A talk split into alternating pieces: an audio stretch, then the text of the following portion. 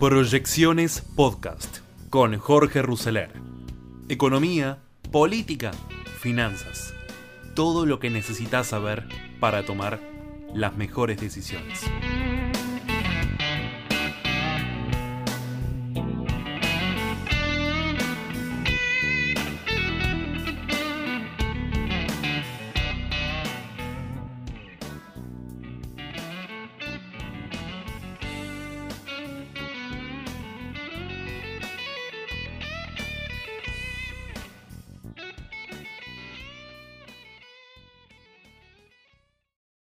Bienvenidos a este nuevo capítulo de Proyecciones 2021, ya cerrando junio, hoy miércoles 30 de junio. ¿Cómo se presenta julio? Como un mes eh, frío en lo económico, frío en eh, lo climatológico, pero sí muy caliente en términos políticos.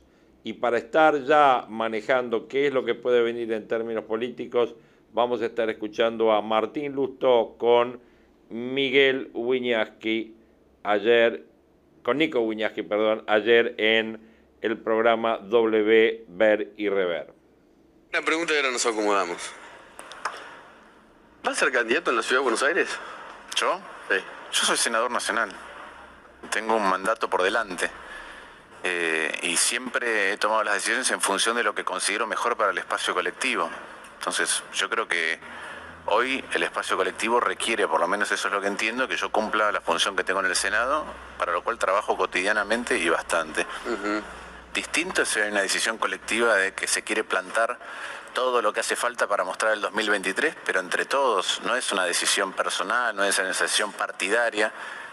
Lo que tenemos que hacer es pensar colectivamente cómo es que eh, tenemos la mayor cantidad de votos en cada uno de los distritos del país. Y yo estoy para eso.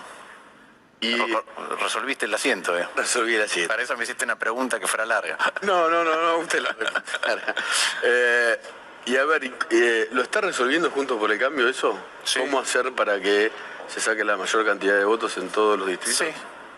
Sí, yo creo, mira, creo que en general las discusiones cercanas a las listas o al momento de elecciones suelen ser discusiones poco públicas, en primer lugar. Sí.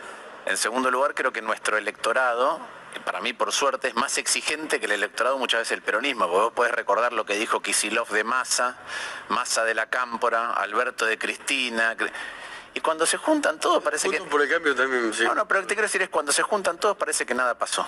Sí, son la familia Ingalls en este momento. Entonces, bueno, Eran, sí, eh, y, y- Pimpinela y- y y- se han dicho cosas muy violentas. Entonces, yo creo que lo que acá es una discusión que antes se ordenaba porque eh, Cambiemos era gobierno y que ahora está un poco más desordenada y más visible, pero es lo que ocurre naturalmente en cada uno de los cierres de listas de elecciones. Yo estoy convencido de lo que hay que hacer es presentar las listas más potentes, a veces con paso, a veces con lista de unidad, en todos los distritos para hacer la mejor elección posible en el 2021. Ese es el primer objetivo, porque eso permite frenar iniciativas que son negativas para la Argentina, algunas de las cuales se han podido frenar, otras que están a mitad de frenarse porque en el Senado pasaron, pero en diputados están todavía pendientes. Y al mismo tiempo creo que hay que proyectar de cara a la sociedad cuál es el futuro. Eh, y a ver, eh, eh, el radicalismo está postulando a Facundo Manes, ¿no? Al neurólogo, eh, para que sea candidato en la provincia de Buenos Aires. ¿Va a ser candidato? Él todavía no lo anunció. Es una decisión personal de Facundo. Eh, yo estuve bastantes veces con él. Sí. Vino el otro día al cumplirse los 103, el 130 aniversario del radicalismo al Comité Capital. Estuvo antes en el Comité Nacional. Fuimos ¿Lo puedo juntos a? Jujuy. Sí. ¿Va a ser candidato Manes? Yo creo que Facundo va a ser candidato, pero es una decisión de él. Pero yo creo y confío en que Facundo va a ser candidato. ¿Por qué? Porque como te decía recién, una de las cosas que hay que hacer es presentar las mejores alternativas posibles en todos los distritos. Los distritos donde Cambiemos le fue muy bien, creo que vale la pena trabajar por la unidad. Pero en los distritos donde Cambiemos no le fue bien, y la provincia de Buenos Aires es uno de ellos, lo que hay que hacer es presentar unas pasos potentes donde hay algunos sectores que abrevarán en lo que ya era Cambiemos, hay otros que les gustará la innovación y pensarán, ah, bueno, si dentro de Cambiemos están estos sectores que tienen potencia, representados por figuras que tienen legitimidad, que pueden traer adentro de Juntos por el Cambio una discusión y un debate que mejore Juntos por el Cambio, yo creo que, por ejemplo. Yo creo que eso, no, pero primero es el radicalismo o los socialdemócratas, Facundo dice centro popular que se han sentido desilusionados por lo que pasó del 2015 al 2019, bueno, Facundo puede ser un gran convocante de eso. Entonces creo que es una, ya lo dije, creo que podríamos tener flor de paso y creo que eso va a engrandecer junto por el cambio y le va a ser una mejor elección en la provincia de Buenos Aires. Creo que Santilli es un gran candidato, creo que Facundo es un extraordinario candidato y creo que si podemos conjugar la potencia colectiva y mostrar hacia dónde queremos caminar, mejor va a ser todo para Juntos por el Cambio y también para el país, si además Juntos por el Cambio se anima a dar las discusiones internas que debe dar. Y creo que esa a la sociedad no lo tiene que asustar. ¿Cuáles son las discusiones que no se están animando a dar? Eh, vos ya me has visto a mí en el pasado, mientras Juntos por el Cambio era eh, gobierno, decir que el abordaje de la economía, en mi opinión, era equivocada. Y esa es una discusión que tiene que dar Juntos por el Cambio, que yo la doy todos los días, porque creo que hay que mostrar que hay otro camino. Y creo que el diagnóstico era equivocado, como es equivocado el Alberto Fernández, y me parece que hay que mostrar hacia dónde hay que avanzar. ¿Y en la ciudad? En la ciudad, por la ciudad. En la ciudad, en todos los distritos, Nico, en todos los distritos, Juntos por el Cambio tiene que presentar lo que consideremos colectivamente que puede convencer al mayor porcentaje de ciudadanos de que este es el camino. Y eso implica, como te decía, los mejores candidatos y una discusión interna que en mi opinión está bien que se visibilice, porque hay cosas en el pasado que se hicieron bien de nuestro lado y cosas que no, y hay que corregirlas para transmitir otro futuro y para poder concretar ese futuro. Eh, ¿Vidal va a ser candidata en la ciudad de Buenos Aires? No lo sé. También creo que ella tiene un potencial, ya lo hemos visto, lo hemos visto que tiene un potencial interesante, tiene otras cosas que me parece insisto, primer escalón, primera prioridad, los mejores candidatos en todos lados. Y después hay que mostrar el futuro. Yo creo que María Eugenia tiene, ya lo hemos visto como candidata, mucho potencial y eso muestra las encuestas, eso muestra su imagen. También es cierto que para mostrar el futuro hay que adicionarle otras cosas a María Eugenia, sea en el Distrito Capital o en otros lugares. Por eso yo creo que lo de Facundo es muy bienvenido junto por el cambio. Amén del radicalismo. Eh, Mauricio Macri eh, se corrió de la discusión. El nuevo líder podría ser Rodríguez Larreta del Prodio, porque se fue de viaje Macri, digo. Mira, yo creo que hoy el expresidente eh, manifestó algo que muchos de nosotros creemos que es su rol, que es, que es estar por encima y no tomar parte. ¿Por qué? Porque yo ya lo he dicho y a veces se enojan algunos cuando digo esto, pero creo que el mayor legado del expresidente es que dejó en pie un bipartidismo y que el bipartidismo eh, puede reconfigurar el mapa político. Entonces, si nosotros somos capaces de fortalecer una fuerza que tiene 41% y agregarle 10%, volvés a derrotar al kirchnerismo y entonces el peronismo otra vez derrotado, tendrá que ser mejor. Nosotros tenemos que cambiar el sistema. Para cambiar el sistema tenemos que mejorar juntos por el cambio. Y mi tarea, amén de lo que hace el PRO, a eso me aboco, es mejorar el radicalismo para que contribuya mejora juntos por el cambio. Eh, ¿Cómo está la economía? La verdad que eh, vos recién describías cifras de todo tipo y color. La economía no está bien. ¿Qué quiere decir que no está bien? Es una... Vayamos a lo estructural, porque me parece que si uno no entiende lo estructural, erra el camino coyuntural. Eh, para entender qué digo, todos, todos sabemos cómo es que eh, sacias el hambre, que es comiendo, hasta que no tenés más hambre. Ahora, si sos un náufrago en una isla y te comes todo para saciar el hambre ese día y no sabes cuántos días podés estar eh, sin que te vengan a rescatar, es un error. Entonces, el diagnóstico estructural es muy importante. ¿Qué le pasa a la Argentina hace mucho tiempo y no hace falta que lo diga? Lo conoce todo aquel que está viendo televisión y lo padece. Argentina hace 50 años que está trabada. ¿Qué quiere trabada? Tenemos el PBI por habitante del año 74, pero tenemos, vos hablabas de la pobreza, 7, 8 veces más pobreza.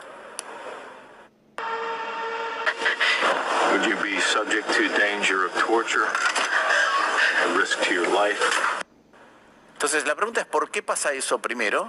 Un país que no crece y distribuye cada vez peor. Distribuye cada vez peor porque tiene crisis y las crisis hacen que gane el que tiene algún tipo de capital financiero, dólares, sus cosas, si no las tiene que comprar al día siguiente la devaluación, la subinflación, o porque tiene educación, un trabajo en blanco que lo protegen relativamente. Cada vez que hay una crisis, se ensancha la, la disparidad o la desigualdad con una torta que es igual que antes. Entonces, ese es el origen de la pobreza. Entonces, ¿cómo está la Argentina? Mal. ¿Qué hizo para mí la pandemia? No cambió nada. Lo voy a decir brutalmente, en la economía. No, no cambió nada. Visibilizó todos los problemas en la economía. ¿sí? No cambió nada. ah, los, problemas, digamos, Visibilizó los problemas que tenía Argentina. Argentina tiene, antes de la pandemia, ¿tenía más pobreza que hace 45 años? Sí. ¿Tenía más desempleo? Sí. ¿Había crecido poco? Sí. ¿Era uno de los países del mundo con más inflación? Sí. ¿Era uno de los países del mundo con más recesiones? Una cada tres años. Sí. Entonces yo no veo. ¿Qué, visibilizó la pandemia? Lo agravó. Bueno, aceleró. aceleró. país con la mitad de... Está bien, pero el diagnóstico es el mundo, el mismo. De golpe lo que vos podés decir es, bueno, ahora, ahora me doy cuenta que tengo siete de cada diez pobres niños en la Argentina. No, eran cinco lo aceleró, lo agravó. Vos recién mencionabas las cifras, que yo creo que lo más grave de lo que hace el gobierno, igual que el acto del presidente. ¿No le gustó el acto del presidente? Mirá, pienso lo siguiente, eh, a veces pienso, nosotros tenemos 93 eh, mil, casi 94 mil muertos. Entonces, son más de 100 veces, 150 veces los muertos en la guerra Malvinas. Sí, sí, 144 eh, guerras de Malvinas. Bueno, 267 bombardeos en eh, la Plaza de Mayo, 482 veces la tragedia de Cromañón. Yo lo dije en un discurso en el Senado. Además de eso, son décadas de muertos por accidente de tránsito. Sí, y además... o por inseguridad. Y dejarme... Y perdón, intergeneracional eh, obviamente porque hay gente joven, eh, de mayor edad, eh, hasta niños lamentablemente, y además en todas las provincias. Pero y, es un número que tal vez después se conozca el real. Pero además todos tenemos, como decís vos, conocidos que han fallecido, todos tenemos seres queridos que le han pasado muy mal, pero llevarlo al extremo, y no, quiero hacer una comparación de mal gusto, pero son tres veces las víctimas del terrorismo de Estado en la Argentina. ¿sí? Entonces, ¿qué hubiera ¿Qué me hubiera gustado ver? Además de rendirle un homenaje, casi pedir disculpas por las falencias, no de un gobierno, del Estado argentino, para proteger a la sociedad, a pesar de que ha ocurrido en todo lado del mundo, me hubiera gustado ver que la reacción es de aprendizaje. Yo me imagino Merkel, que a veces dio marcha atrás y explicó cuáles fueron sus errores y que ella se equivocó, hubiera dicho, otra vez hubiera convocado, hubiera dicho, estamos lamentando la falta de 94.000 argentinos, van a ser más, qué aprendimos y cómo lo encaramos hacia adelante. No vi eso. Merkel, perdón que lo interrumpa. Merkel incluso dijo cuando empezó casi la pandemia se van a contagiar el 85% de los alemanes. Sí, pero en este caso, cuando lo estamos, cuando estamos lamentando los seres, los argentinos que ya no están, los seres queridos que no están, me parece que el mensaje es que hay un aprendizaje adicional y que se vuelve a convocar, no que se vuelve a señalar. Creo que ahí hay un error. Entonces, la pandemia cambió mucho porque hay seres que ya no están, amigos que ya no están, amigas que ya no están, familiares que ya no están.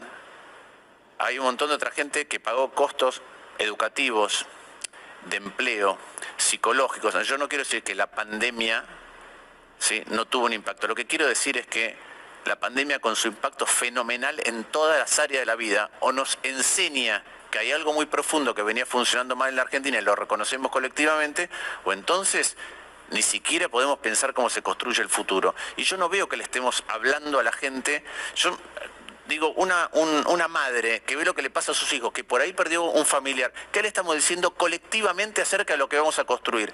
Y lo que muestra la pandemia, y es mi diagnóstico de hace mucho tiempo de la economía, es que cuando el Estado funciona mal, y funciona peor que en otros países, los países no pueden progresar ni pueden prometer un futuro mejor a las siguientes generaciones. Cuando Argentina tiene un Estado mejor que el resto de los países de Latinoamérica, Argentina avanzaba más que el resto de Latinoamérica. Entonces la pelea colectiva hoy es ver cómo mejoramos el Estado y la pandemia desnudó un Estado que funciona peor que antes. Y en lugar de colectivamente convocar a reconstruir, a reparar, porque a mí no me gusta la palabra reconstrucción de la Argentina, porque la Argentina no se reconstruye la noche a la mañana, pero sí tuvo una situación mejor y hay que reparar las cosas que fuimos lastimando. En lugar de convocar colectivamente eso, seguimos señalando y además seguimos tomando decisiones desde el punto de vista del Estado que son muy poco meditadas. Voy a dar algunos ejemplos. Un Estado que no sabe controlar no puede, no puede producir. Ahí lo teníamos, Martín Lustó. La Argentina está trabada hace 50 años.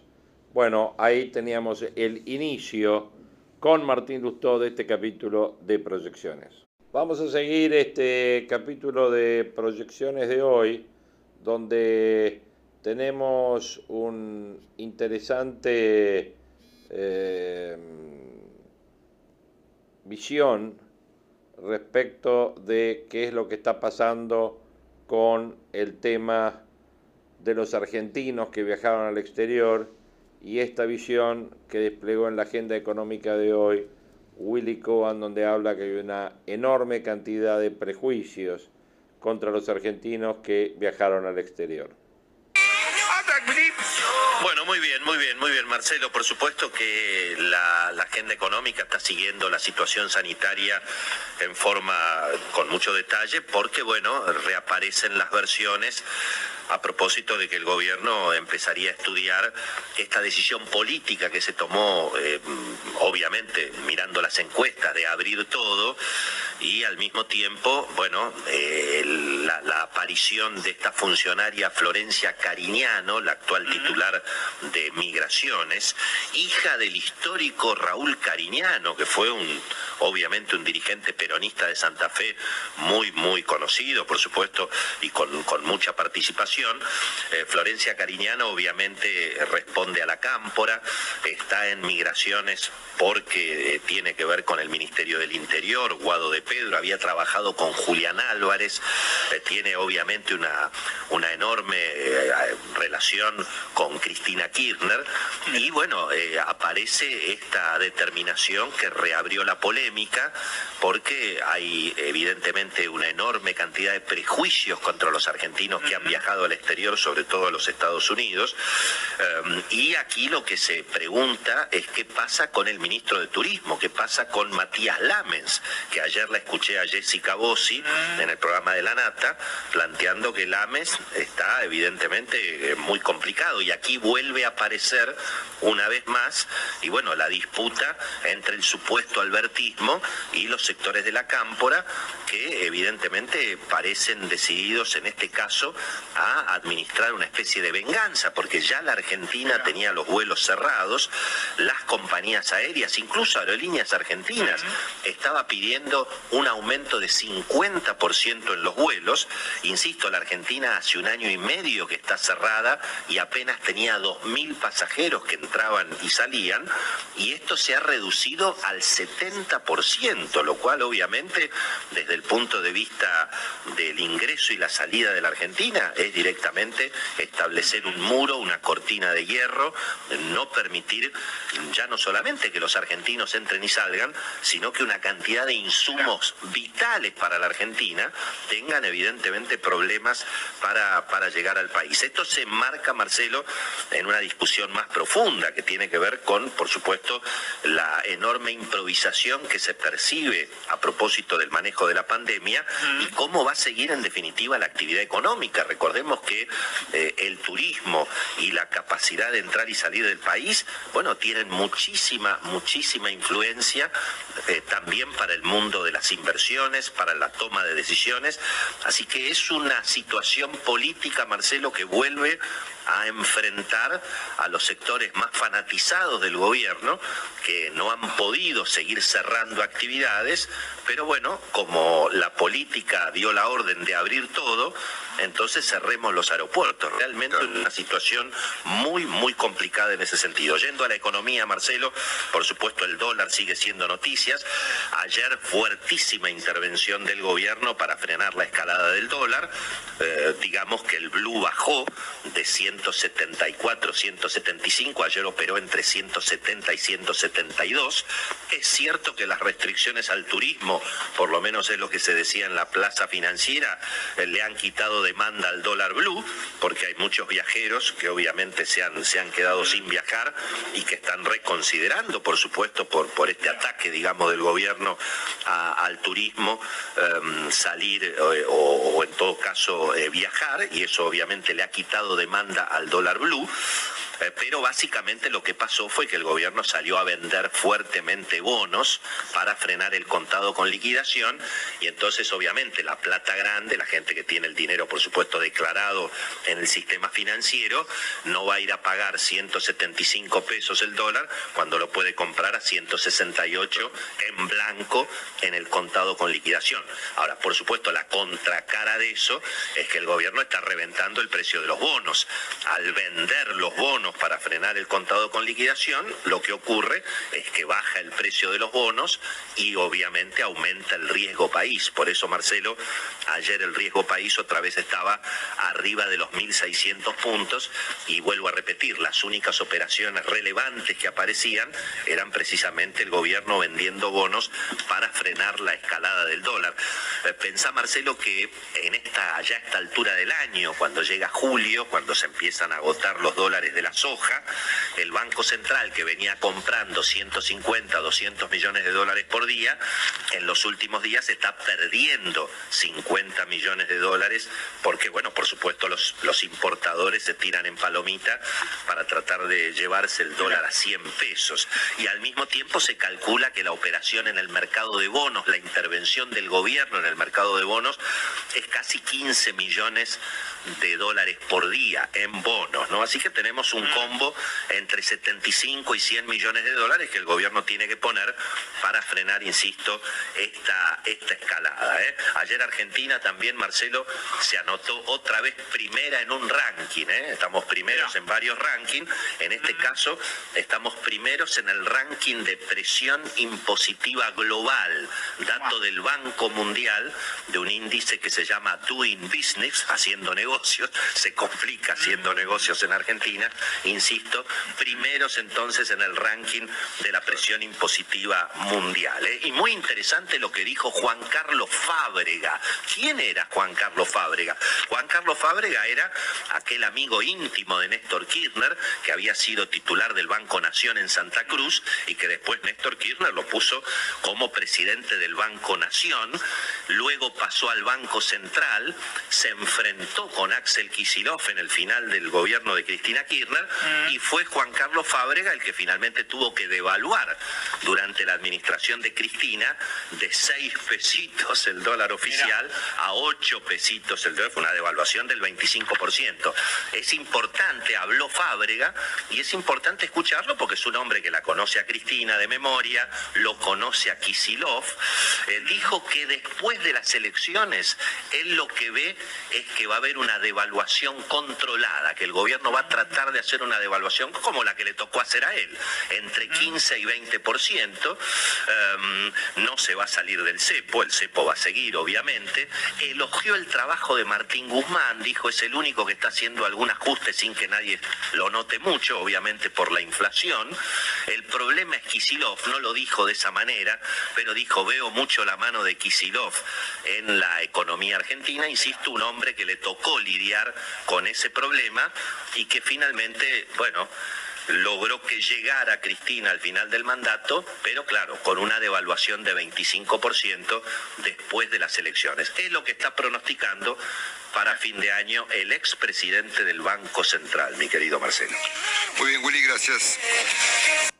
Willy Cohen, hay una enorme cantidad de prejuicios contra los argentinos que viajaron al exterior y las declaraciones de Juan Carlos Fábrega. Hay un comentario que me llamó mucho la atención.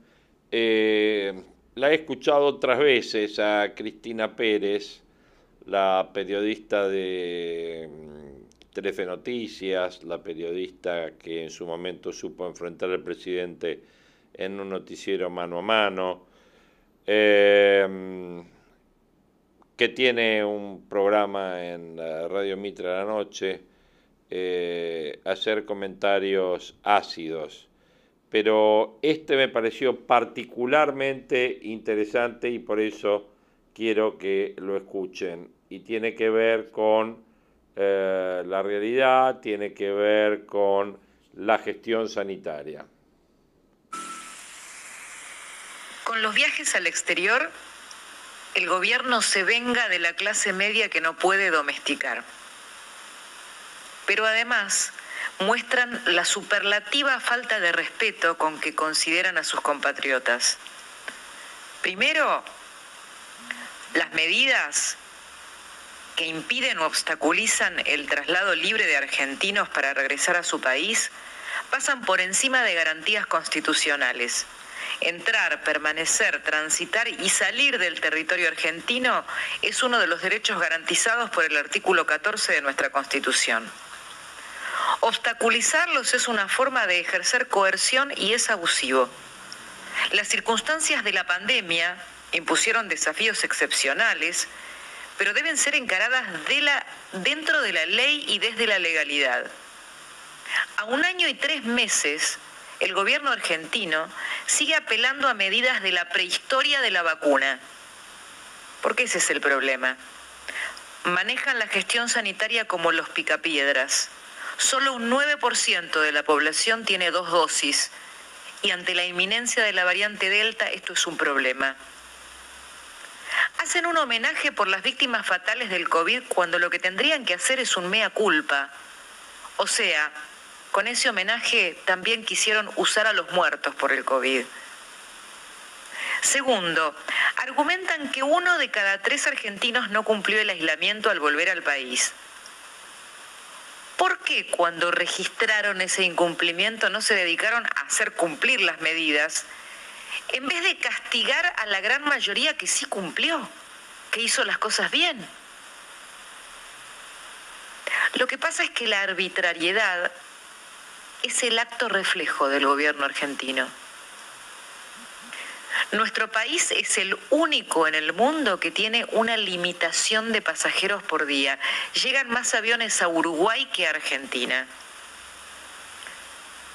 Y solo la frase de la directora de Migraciones es una muestra del desprecio o del resentimiento detrás de esta decisión, porque definitivamente no es un argumento profesional ni sanitario decir, no es tan grave, se van a quedar unos días más de vacaciones le están produciendo un daño a miles de personas y encima la funcionaria sale y les hace bullying.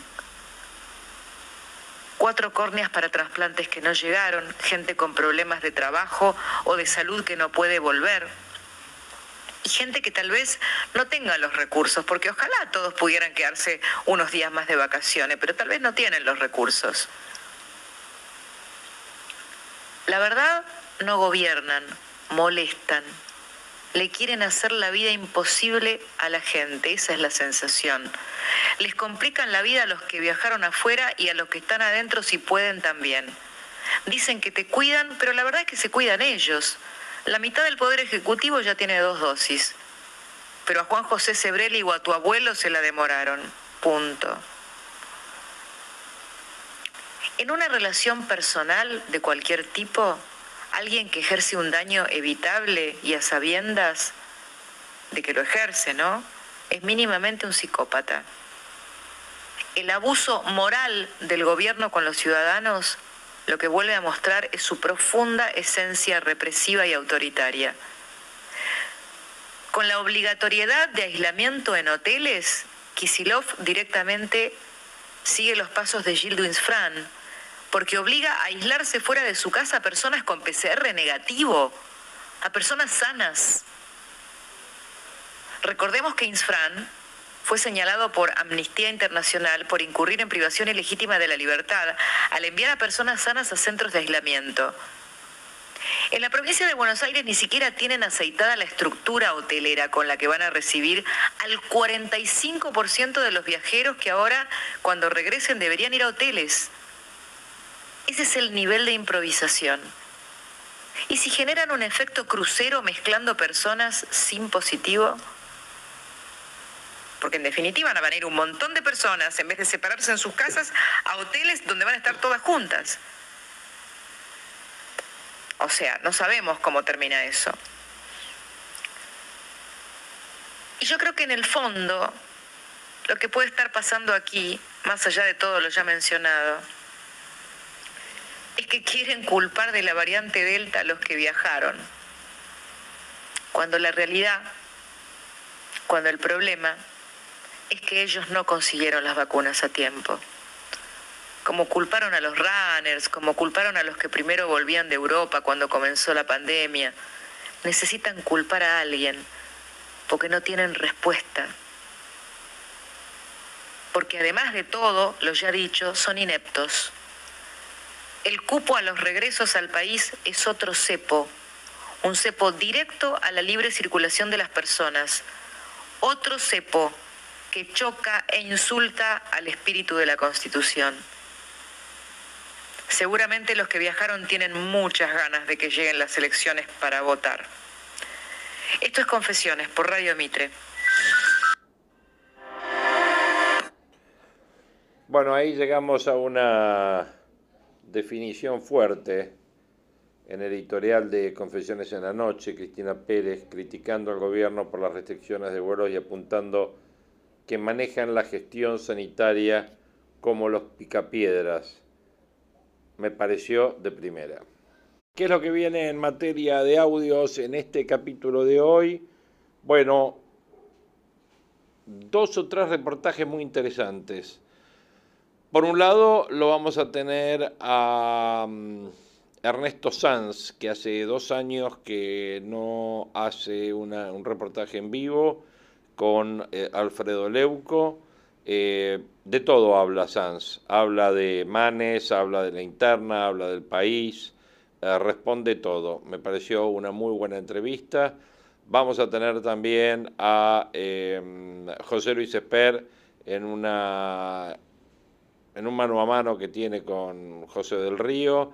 Y lo vamos a tener al doctor Conrado Stoll, que se quedó varado en New York y tenía pasaje para esta semana y se lo están ofreciendo para el mes de agosto. Así que bueno, toda esta visión conjunta vamos a estar viendo en términos de eh, qué es lo que está pasando, más toda la información, obviamente, que obtenemos tanto de CNN como de eh, Radio Perfil. Bueno, todo eso en este capítulo de proyecciones de hoy.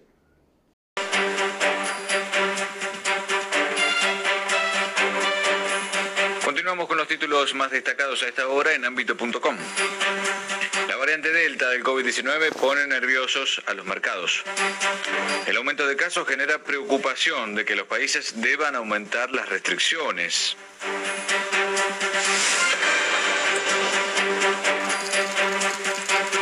Más información a esta hora en ámbito.com. Rechazan el amparo contra el pago del aporte solidario y extraordinario. El juez en lo contencioso administrativo federal, Walter Lara Correa, rechazó una acción de amparo de un contribuyente y sostuvo que la norma respeta el principio de legalidad.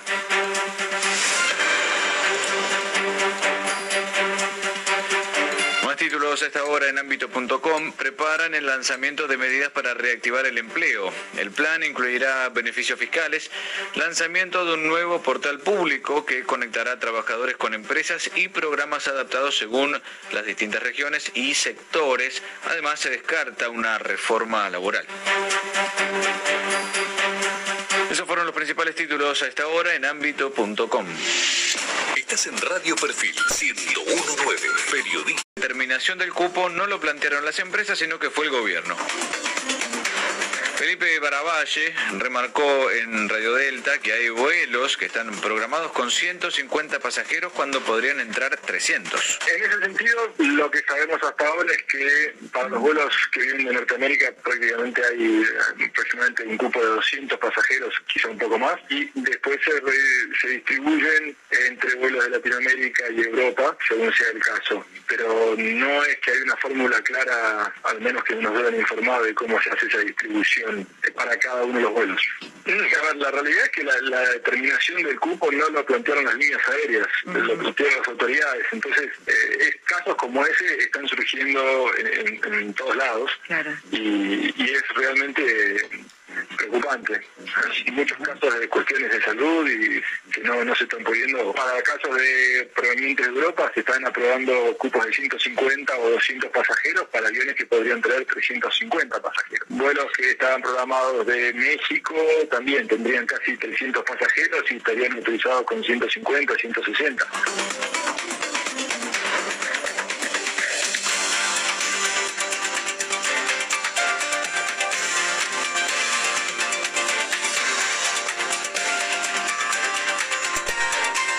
Economista Mercedes de Alessandro sostuvo que es poca la gente que utiliza los reintegros del IVA a beneficiarios de asistencia social. La directora de Economía, Igualdad y Género del Ministerio de Hacienda explicó que lanzaron un programa para que el acceso a la salud menstrual sea universal a través de distintos descuentos. El programa contempla imponer un reintegro a otros productos de farmacias como alcohol en gel o pañales para los sectores más vulnerables. Venimos impulsando mucho la igualitario a los productos de gestión menstrual y una de las cosas que estaba sobre la mesa era la quita del IVA. Pero encontramos que dentro de la ley de solidaridad están estos reintegros que cambian sobre el 15% para la compra de cualquier producto en, en verdulerías, almacenes, supermercados, etcétera, y, que estamos viendo cómo podríamos eh, impulsar que también entraran productos que están bajo el rótulo no de farmacia, a veces perfumería eh, o belleza, ¿no? Porque es muy loco cómo rotulan a veces una toallita o un tampón, ¿no? De perfumería, eh, y de esa manera, eh, buscando la manera de hacerlos ingresar a los reintegros, de ingresar a las farmacias enteras, ¿no? que es una súper buena noticia, porque quiere decir que también entran otros productos que son fundamentales para los cuidados, como los barbijos, el alcohol en gel, también los pañales, que, para muchas familias son un costo gigantesco, ¿no? Así que estamos contentos porque logramos no solo aumentar y actualizar los topos que venían un poco retrasados, porque estaban en 700 pesos desde febrero del año pasado, eh, sino también eh, ampliarle el, alcance y también nos dimos cuenta de cosas que, que, tenemos que trabajar muy fuerte ahora y por eso está bueno hablar estos temas ¿no? en, el público, que es que muy poca gente está usando estos reintegros. Ahora también se pueden usar medios de pago digital, que creemos que eso puede, puede dar un, nuevo impulso, que la, un medio de pago digital que utilices, que esté asociado con la cuenta donde vos recibiste asignación universal por hijo, la jubilación, la pensión, cualquier medio de pago digital que vos tengas asociado a tu cuenta también te va a reintegrar el 15% hasta el tope de 1.200 y si sos titular de aguache y tenés más de dos hijos con un tope de 2.400.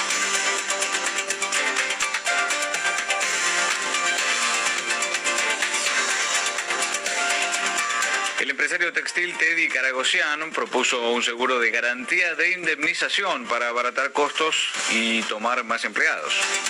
De esta manera, el dueño de Tenean Platex sostuvo en declaraciones a C5N que al disminuir el riesgo que toman los empresarios al contratar nuevos trabajadores se fomenta la creación de más puestos laborales. Yo soy industrial textil, mm, economista. La sociedad le está pareciendo muy interesante y la crítica está viniendo siempre del mismo sector que son los abogados laborales, algunos abogados laborales. El resto de los sectores está a favor de este tema. El sistema aumenta los derechos del trabajador porque hay que comprender que el derecho constitucional a la indemnización es un derecho que menos que el 20% de la población empleada en empresas formales lo está cobrando. Si te despiden con justa causa, no lo obtenés. Si la empresa quiebra, no lo obtenés. Un empresario paga un seguro como el del auto, paga un seguro dependiendo de la antigüedad promedio de su gente a una entidad que está administrada por el ANSES, que es la única institución que tiene la capacidad administrativa para administrarlo. Lo paga el empresario a nombre del trabajador en proporción al salario de ese trabajador. Que el que tiene 20 años hoy no está buscando empleo cuando podría por ahí conseguir un empleo mejor con otro. No busca más empleo, se achancha y esos 20 años que tiene él ahí,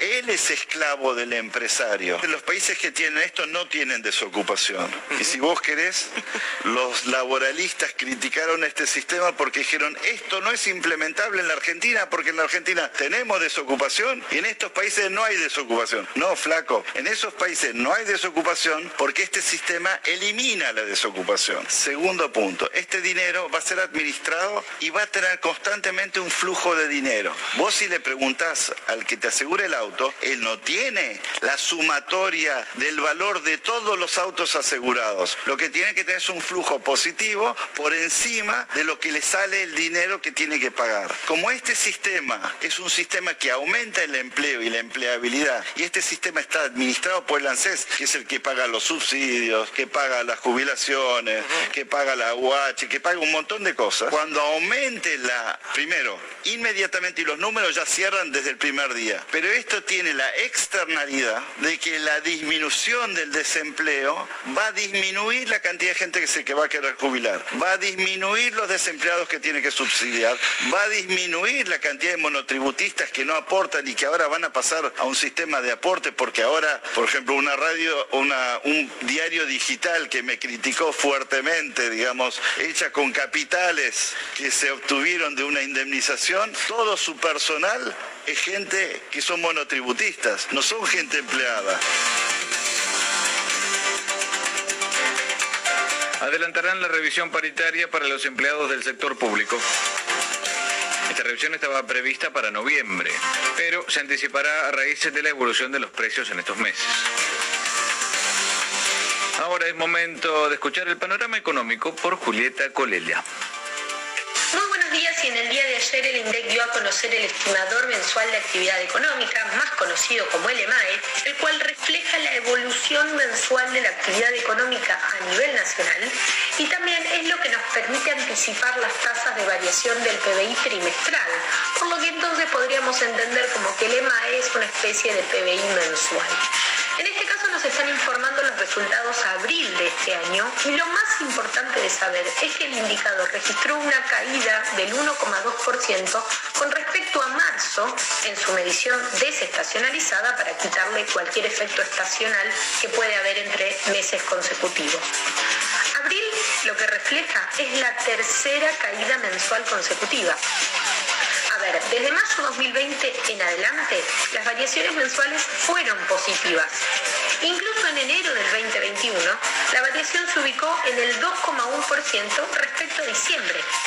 Pero a partir de febrero, la tasa de variación mensual comenzó a ser negativa y no solo que comenzó a ser negativa, sino que comenzó a ser cada vez mayor, más profunda. A ver, en febrero había sido del menos 0,1%, o sea, prácticamente nula la variación. Pero en marzo ya empezó a ser del 0,3% y en abril superó el 1%. A ver, ¿por qué decimos que el dato mensual es el dato más importante? Bueno, porque si bien en la comparación interanual refleja un incremento del 28,3%, recordemos que la base de comparación es abril del año pasado, o sea, lo estamos comparando o lo estaríamos comparando contra el mes de mayor impacto de la cuarentena en nuestro país. Es decir, es obvio que va a dar un incremento interesante en la comparación interanual, pero no sería muy válido el análisis interanual. Lo que sí podemos mencionar es que en los primeros cuatro meses del año el EMAE acumuló un alza del 8,2% respecto al mismo periodo del año anterior. Quizás ahí sí cobra un poquito más de sentido porque los meses de enero, febrero y la mayor parte de marzo eh, del 2020 no estuvieron impactados por la pandemia. A ver, la serie desestacionalizada solo está informada para lo que es el nivel general, o sea, al interior del estimador. Las variaciones que se informan son todas anuales y como dijimos recién, en este caso no tiene mucho sentido analizarlas, porque si yo les comento, por ejemplo, muestran que eh, hoteles y restaurantes tuvieron prácticamente un crecimiento del 200% anual, pero todos sabemos que ese no es un crecimiento real. Con suerte es un rebote estadístico. Más allá de analizar únicamente el nivel general o de entrar en el análisis de los sectores, sabemos que la actividad económica no arranca, que las ventas siguen muy bajas prácticamente en todos los sectores. El consumo está esperando con muchas ansias el aguinaldo para ver si eso puede inyectar algo de estímulo, si puede inyectar algo de impulso al consumo en general. Hablando de consumo en general, hacemos un rápido comentario sobre las ventas a precios constantes en supermercados minoristas, las cuales crecieron un 1,2% respecto a abril del año pasado. Y en este caso podríamos decir que sí tiene sentido la comparación interanual, por lo que respecto, a ver, ¿por qué? Porque las ventas en supermercados el año pasado tuvieron buen desempeño al comienzo de la pandemia porque prácticamente fue el único consumo al que se volcó la gente en aquel momento. Hoy también vamos a conocer la variación de los salarios al mes de abril y vamos a poder comparar su evolución contra la inflación. A ver, como ya es costumbre, los salarios vienen perdiendo la carrera contra la inflación. De todas formas, no descartamos una aceleración en el crecimiento de los salarios a medida que nos vayamos acercando cada vez más a las elecciones. ¿Por qué? Bueno, porque son muy pocas las cartas que tiene el gobierno para pelear estas elecciones de medio término y todo lo que esté a su alcance va a tratar de hacerlo. De todas formas, ojo que una espiralización hacia la suba de los salarios no nos lleve a una mayor espiralización a la suba de la inflación. Julieta Colela para Radio Perfil. Principales títulos de los portales argentinos.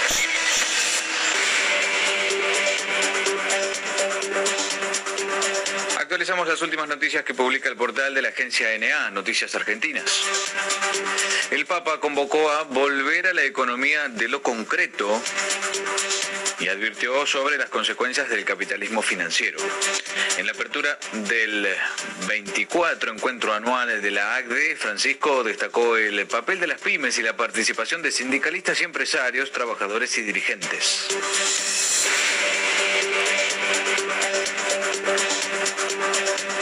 Títulos a esta hora en noticiasargentinas.com. Con duros mensajes al PRO, Gerardo Morales destacó la postulación de Manes. El gobernador de Jujuy pidió parar a la coalición más al centro y subrayó que impulsa a la UCR a animarse dentro de Juntos por el Cambio.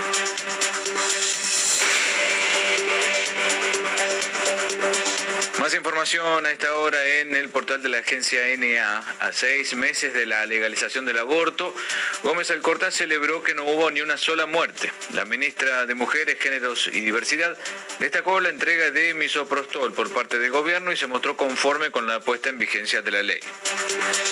Esos fueron los títulos principales a esta hora en el portal de la agencia NA Noticias Argentinas.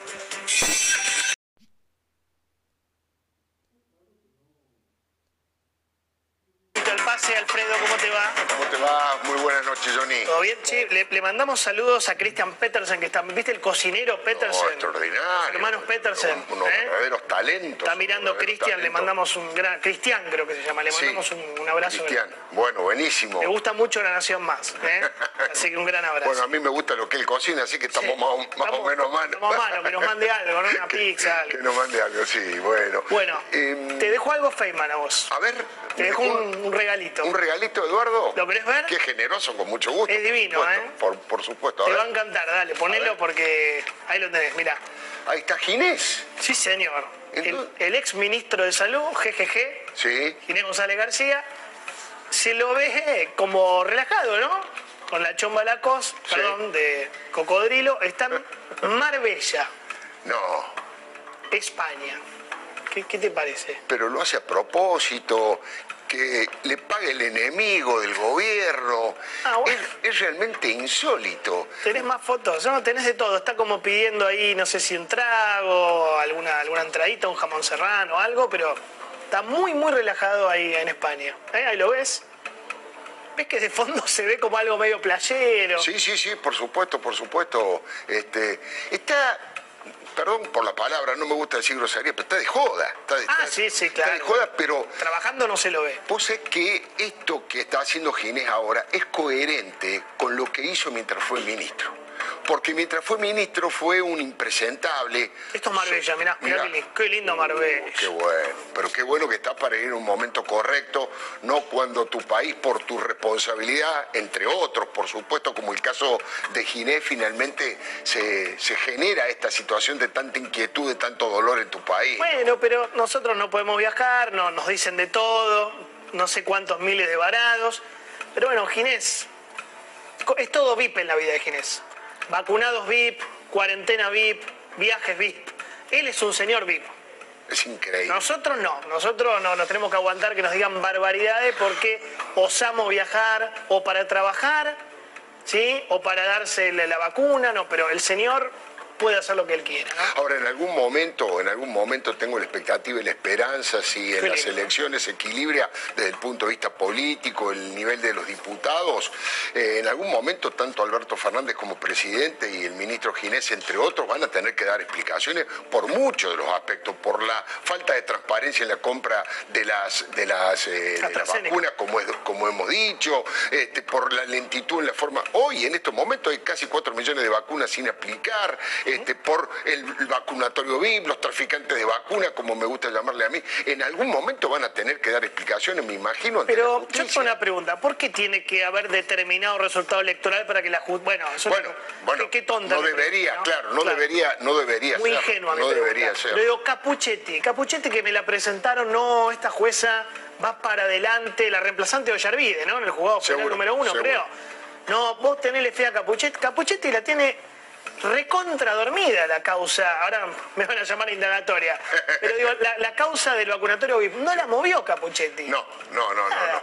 Bueno, es, parte de toda la estructura del sistema judicial argentino que muchas veces tiene más olfato político que los propios dirigentes. Pero te, invito a que estos dos temas, el tema Ginés en Marbella, su irresponsabilidad, su frivolidad, yo diría a esta altura su provocación, ¿eh? su provocación, es, una cosa provocativa, chocante Imagínate, este, bueno, a aquellos que han perdido a sus familiares durante todo este tiempo, ¿no? No quiero profundizar con ese tema.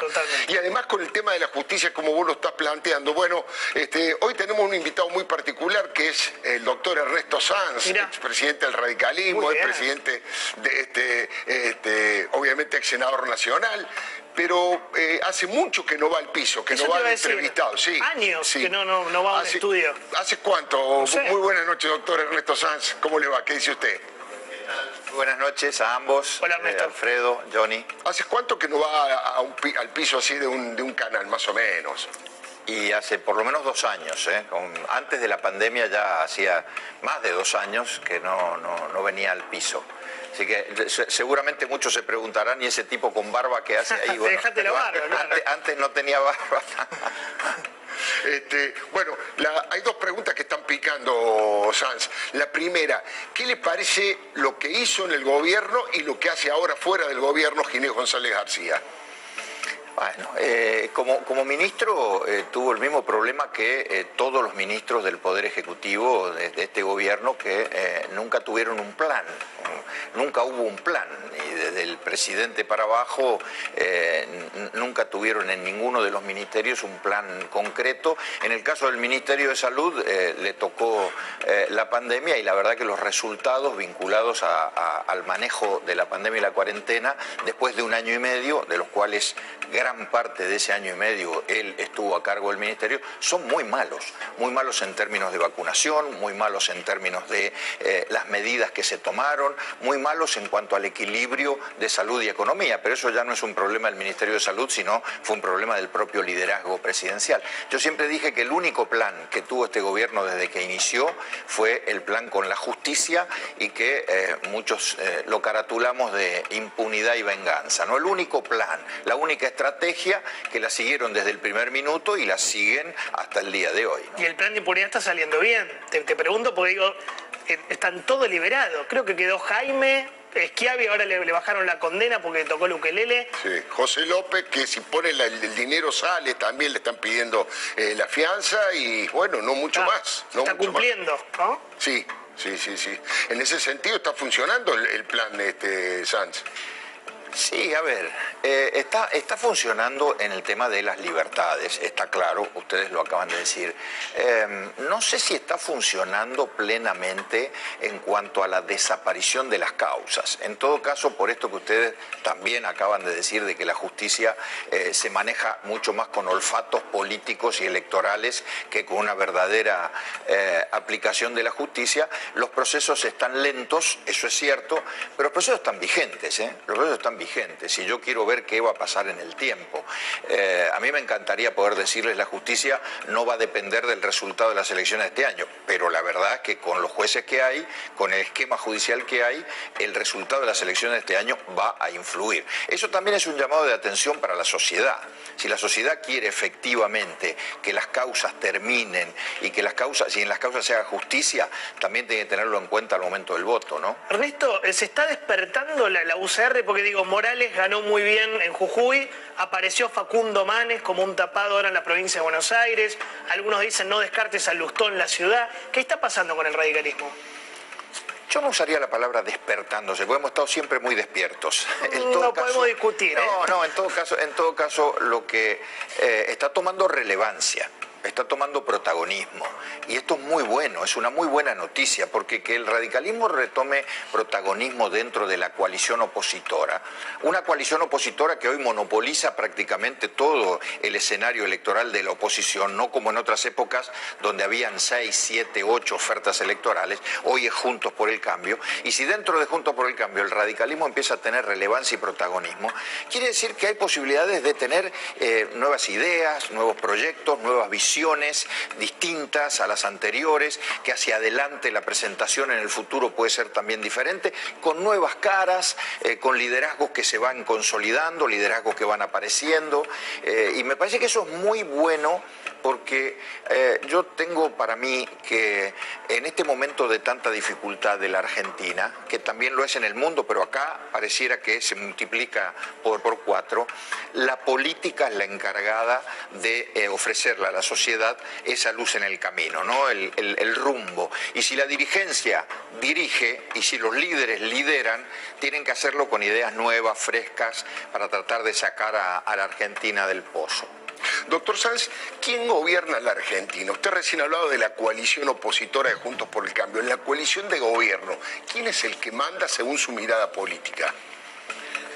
A ver, eh, Alfredo, es una obviedad a esta altura. Esta, pregunta en los primeros momentos, en los primeros meses del gobierno de Alberto Fernández, todavía tenía algún margen de duda y hasta de cierta prudencia. Ningún dirigente político por prudencia decía lo que pensábamos todos hacia adentro, que quien verdaderamente gobernaba y tenía el poder era la vicepresidenta. Hoy, decirlo a un año y medio del gobierno, cuando este gobierno ya se comió, se consumió más de una tercera parte de los cuatro años de gestión ya eh, es una obviedad, pero una obviedad que salta a la vista. Todos los planes, todos los programas, todas las decisiones, por supuesto con una enorme dosis de mala praxis, ¿no? Con una enorme dosis de mala praxis. Pero todas esas decisiones que toma el gobierno tienen que ver con la impronta de la vicepresidenta y con la visión que ella tiene de la Argentina, la visión que ella tiene del mundo, eh, y por supuesto cada vez estamos más aislados, cada vez estamos más solitos en, en ese mundo, ¿no? Contanos algo de la cocina, de cómo se está definiendo el tema de paso sí, paso no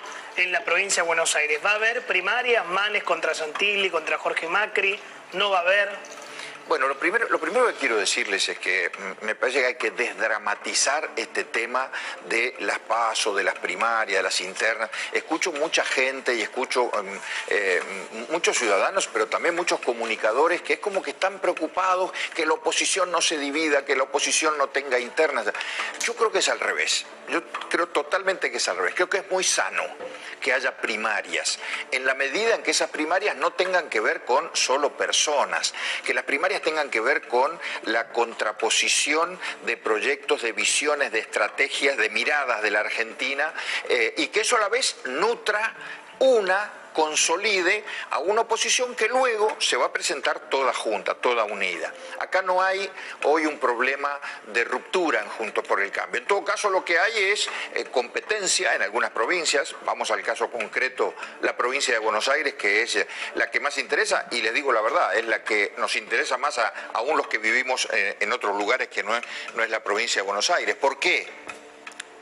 Porque fruto de una deformación lamentable de nuestra geografía política, la provincia de Buenos Aires se ha convertido en eh, la, que define luego las elecciones nacionales y la que luego define las políticas y la que luego define las votaciones en la Cámara de Diputados y la que luego define el presupuesto y la que termina definiendo el modelo de país. Y la verdad es que el peronismo en todos estos últimos años, y tomo los, los 12 eh, anteriores del kirchnerismo, hizo de la provincia de Buenos Aires su bastión, pero también hizo de la provincia de Buenos Aires su mayor fracaso. Ahí donde están los mayores índices de pobreza, ahí está la marginalidad, la exclusión, ahí está la droga, ahí está la inseguridad.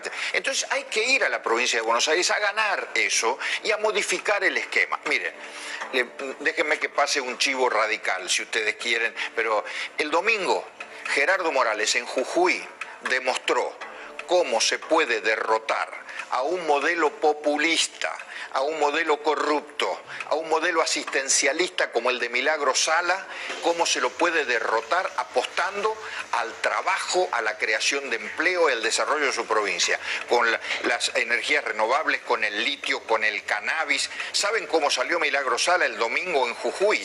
Última, última.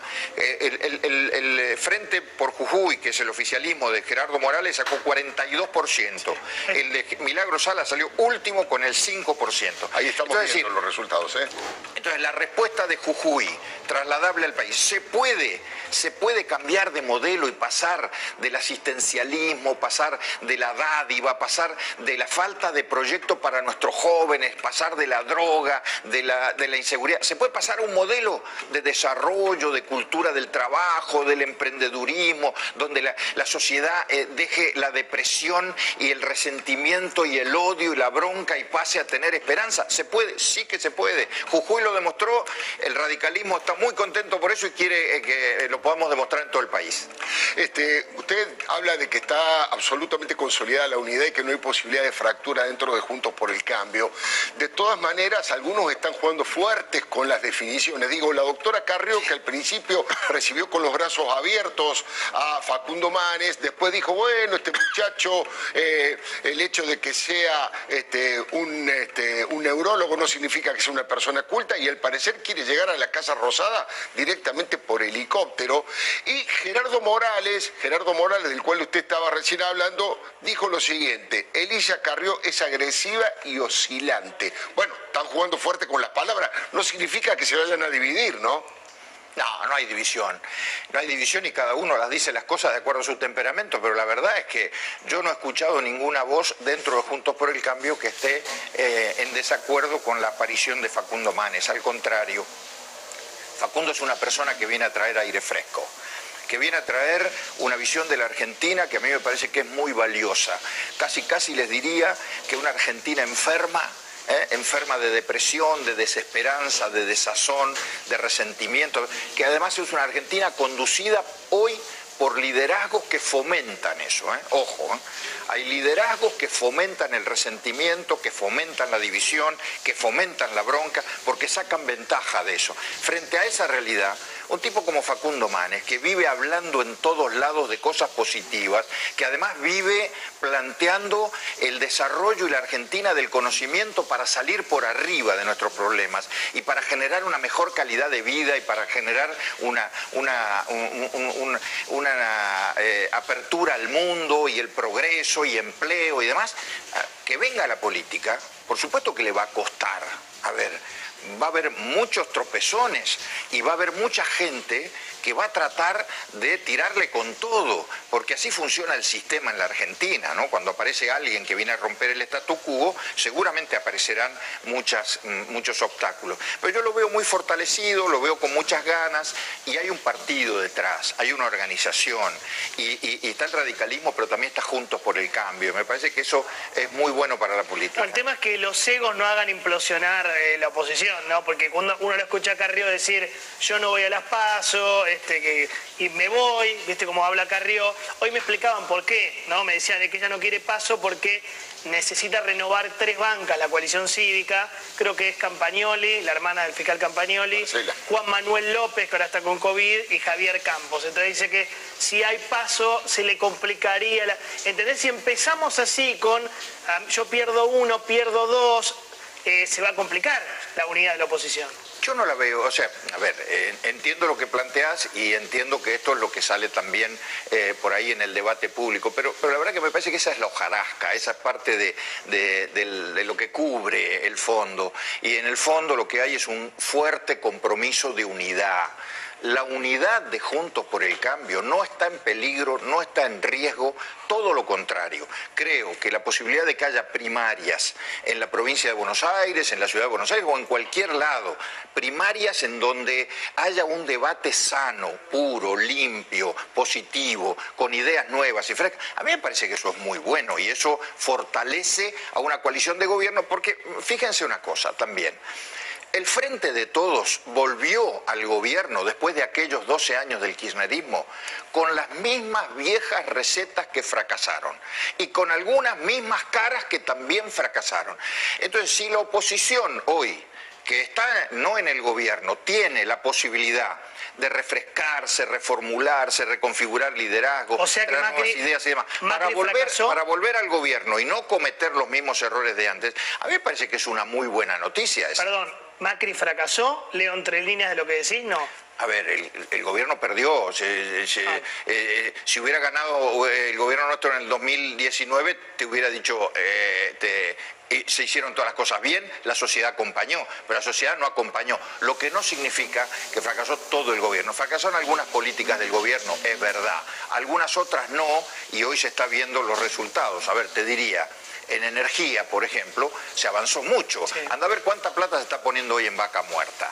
Anda a ver qué inversiones hay hoy en energía en el país. Y eso se paga caro después. ¿eh? Eso es este, un problema que no se ve en el momento, pero después sí se ve cuando empiezan a llegar los barquitos gasificadores y empieza otra vez la corrupción y empiezan otra vez los operadores alrededor de esos barcos. Ahí es donde se ven los resultados de la falta de inversión en energía. Pero te podría hablar de un montón de cosas. Las cuentas de las provincias. Anda a preguntar a las provincias en qué, en qué época de los últimos años estuvieron mejor.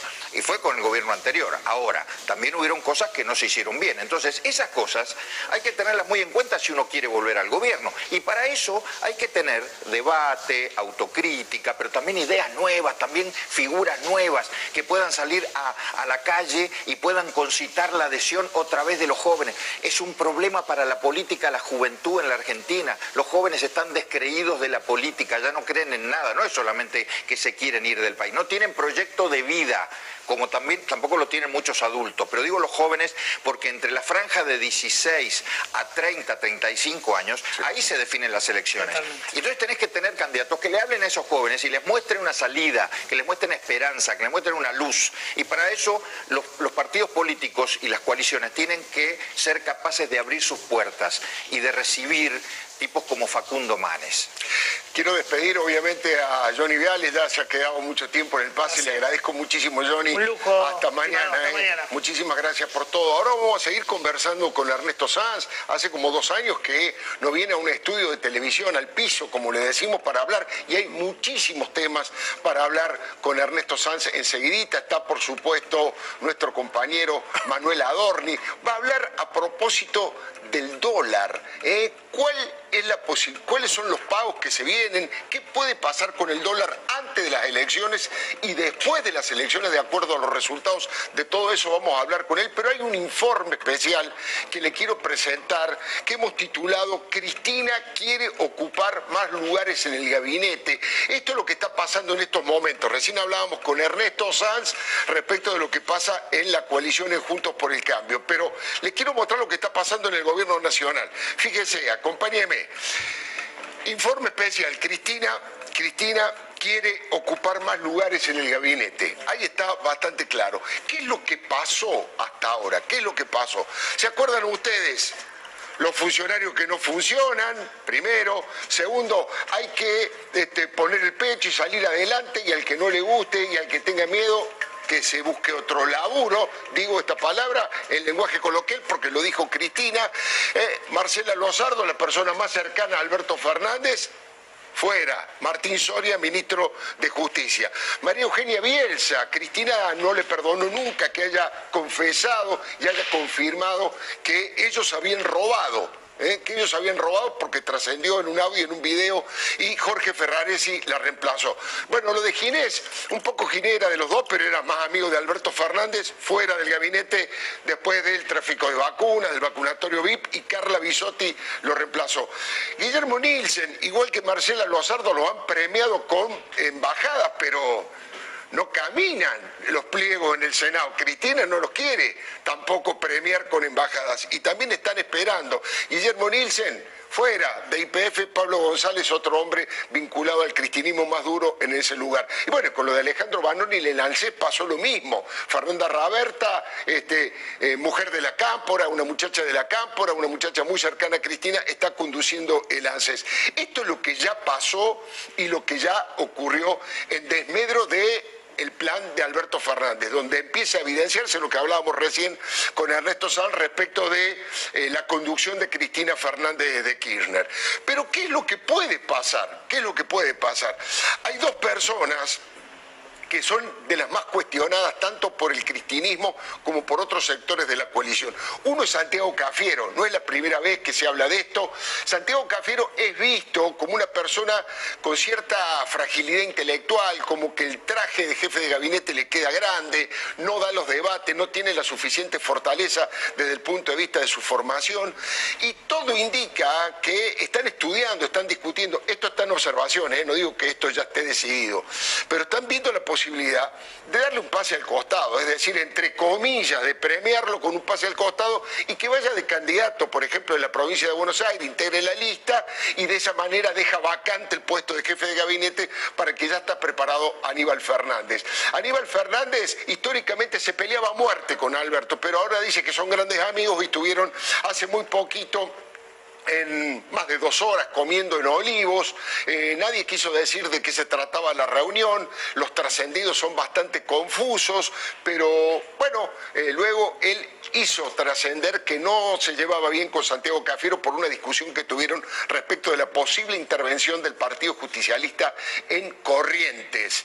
Así que ahí está una de las cosas, varias veces Aníbal Fernández lo ha incitado a los ministros, muchachos, pidan la pelota, salgan a la cancha utilizando un lenguaje deportivo para pedirle más protagonismo al gabinete incluso al propio jefe de gabinete. Veremos si esto ocurre. Y la otra es Sabina Frederick. Eh, todos los días eh, Sergio Berni le tira un misil eh, y todos los días, según contó el propio Berni, Alberto le pide la renuncia, pero Cristina lo banca y lo sostiene. Por lo tanto, se sospecha de que si Sabrina Félix se va por por no acusar peso en la balanza, por no tener perfil de gestión, por prácticamente no se sabe bien cuál ha sido, qué ha hecho, cuáles son las actividades que ha hecho Sabina Freddy con un perfil bajísimo y las pocas apariciones que ha tenido han sido poco, poco felices. Sergio Berni tiene un perfil mucho más alto, que a los kirchneristas más duros no les gusta porque lo ven mano dura, lo ven menos derechoso, pero a Cristina le gusta, lo tienen desde de aliados desde Río Gallegos, ¿no es cierto? Este hombre, este, obviamente militar, médico etcétera, etcétera. Esto es lo que podría llegar a ocurrir. Eh, la gran discusión es que el cristianismo lo quiere hacer antes de las elecciones, mostrar que reacciona frente al reclamo de la sociedad, frente a las encuestas que están mostrando una caída bastante fuerte del gobierno y por lo tanto eh, hacer algún cambio antes de las elecciones para dar una satisfacción al electorado. Y Alberto, hasta ahora, vamos a ver cuánto aguanta, se resiste, dice que no, que hay que hacerla después de las elecciones, renovar, oxigenar el gabinete, pero de acuerdo al resultado electoral. Y lo que están en observación por parte del Instituto Patria y de Cristina y de Máximo, por supuesto, son Martín Guzmán, que ya demostró que su poder es muy limitado, no pudo ni siquiera eh, quitar del medio de su camino a Basualdo, a un, a secretario de Estado, no pudo, dijo él o yo, y finalmente se quedaron los dos. Eh, también Matías Culfas, el ministro de Desarrollo Productivo, desde el cristianismo lo acusan de muy, muy suave, de poca energía a la hora de gobernar. Claudio Moroni también tiene un perfil bajísimo y casi que lo defiende un sector muy pequeño de la CGT y Alberto. Bueno, Luis Basterra se entera de las cosas que van a pasar con el campo, del tema del cepo a la exportación de carne, del tema de los granos, se entera después cuando lo leen los diarios. Prácticamente lo ignoran y en algún momento eso, eso va a cambiar. Esto es más o menos lo que estoy planteando, pero si le parece bien, vamos a conversar con Ernesto Sanz en el mano a mano. Bueno, eh, usted recién decía, Sanz, que, Facundo Manes tiene que estar fuerte eh, y muy, muy convencido para aguantar el chubasco que se viene, porque la política es triste que sea así, la verdad que es triste, pero uno tiene que trabajar con la realidad y cuando saca la cabeza y va al escenario principal, va a jugar un partido definitivo, definitivo o importante, empiezan a salir. Hay eh, unas acusaciones bastante fuertes sobre Facundo Manes.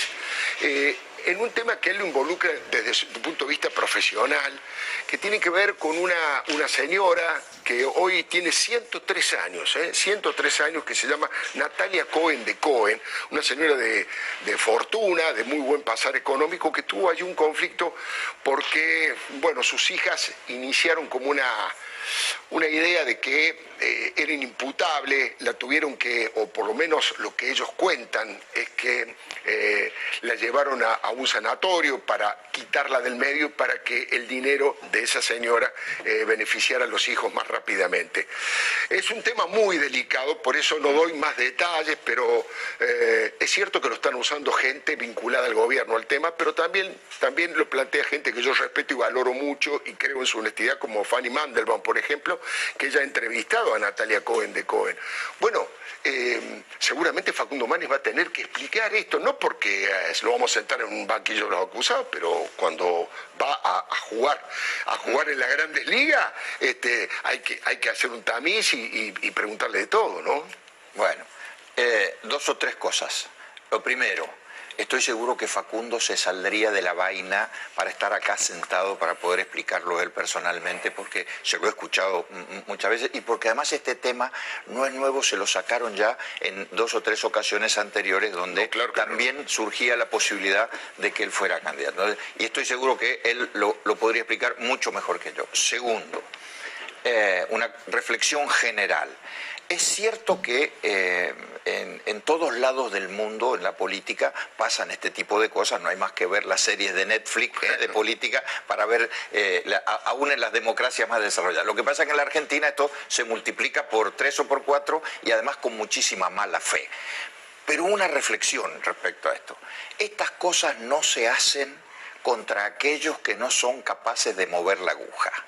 Estas cosas se hacen, estos ataques deliberados, bien armados, se hacen contra aquellos que vienen a romper el statu quo. ¿eh? Es como si la política fuera un gran estanque, el agua tranquila, y se tira una piedra en el estanque. ¿Viste lo que pasa cuando se tira la piedra en el estanque? Se empieza a mover todo.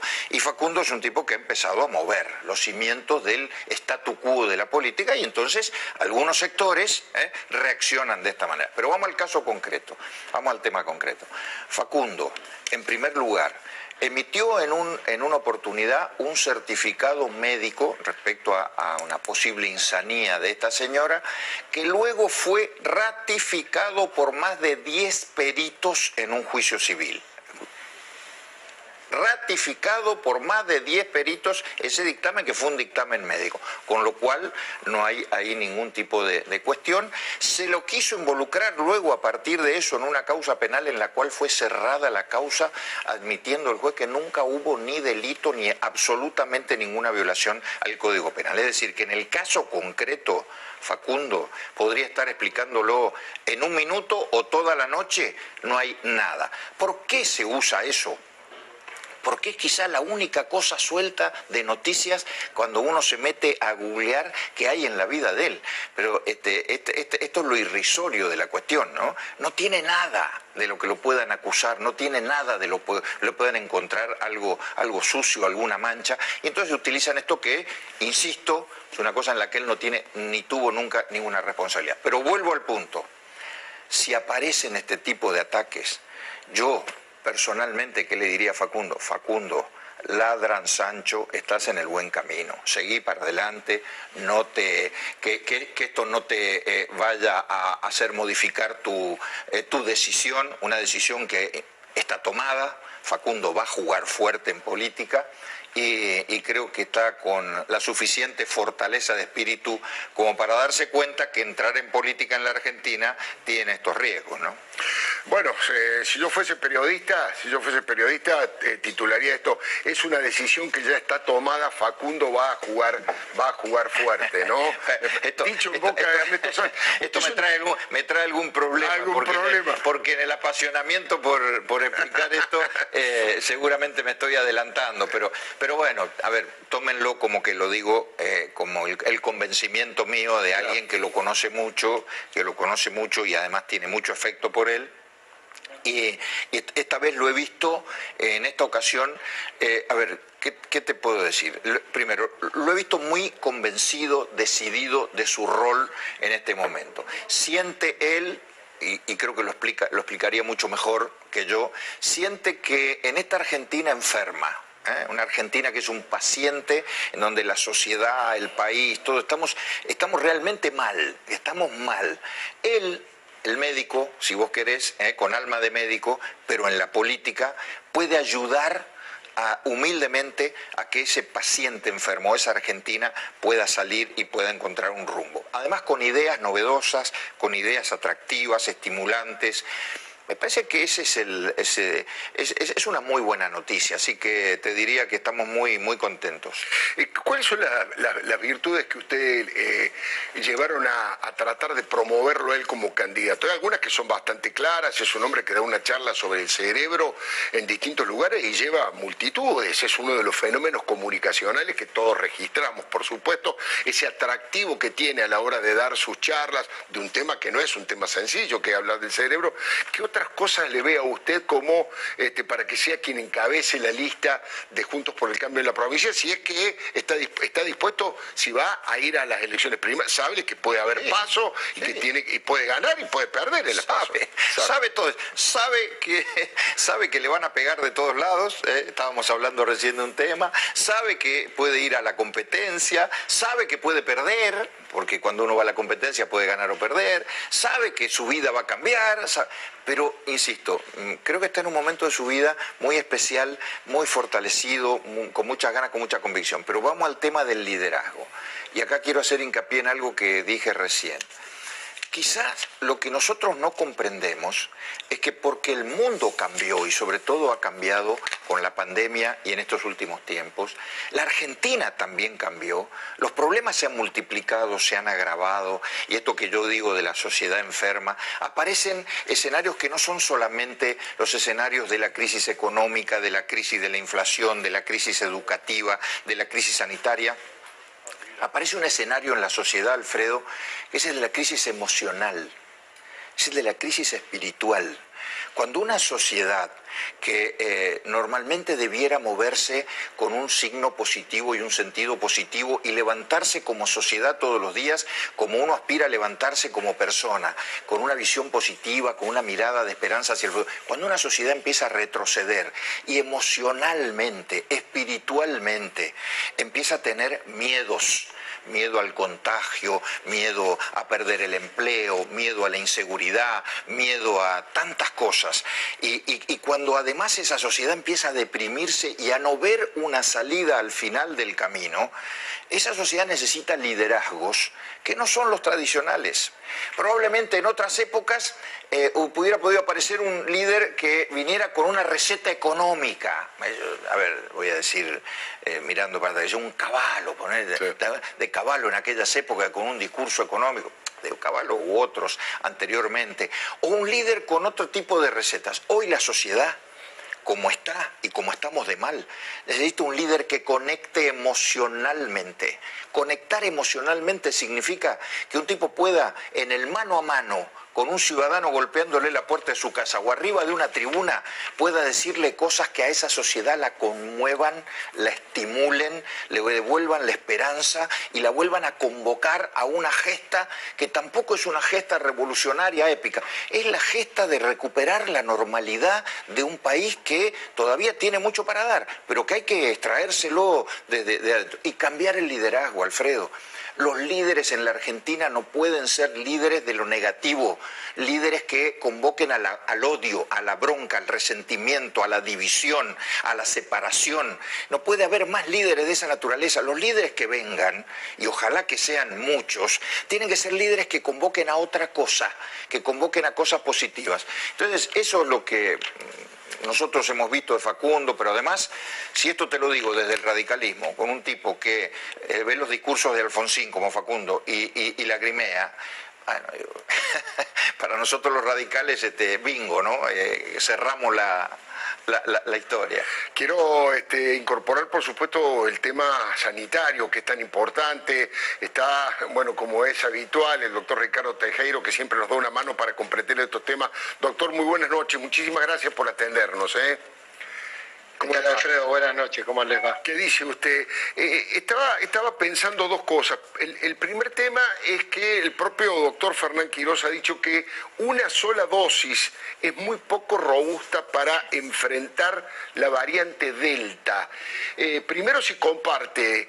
Eh, y segundo, ¿qué deberíamos hacer frente a esa realidad, doctor Tejero? Sí, sí, totalmente. Aparte con eh, Fernán Quiroz compartimos el trabajo también este, en el grupo de expertos, estamos discutiendo siempre este tipo de temas, pero es cierto que todo el mundo eh, lo que está tratando de hacer es tener el esquema completo para mejorar la protección con estas nuevas variantes. Está muy bien.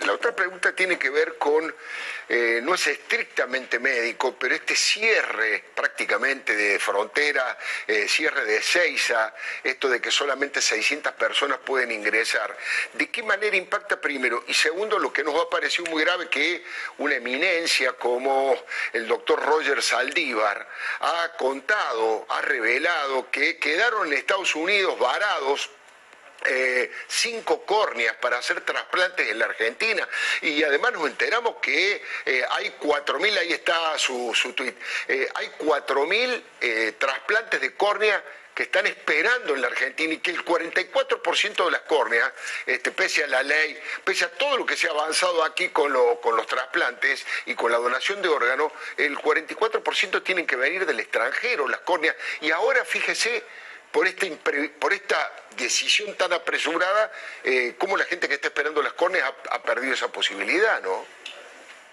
No hay ninguna duda que desde el nivel sanitario nosotros lo que tenemos que buscar es que ingrese la cantidad de, menos de gente que tenga la variante Delta. Eso no hay ninguna duda. Nosotros lo que tenemos que cuidarnos es que no tener una circulación rápida y masiva de la variante. Ahora bien, ¿Es el único mecanismo cerrar la frontera y limitar la cantidad de ingresos?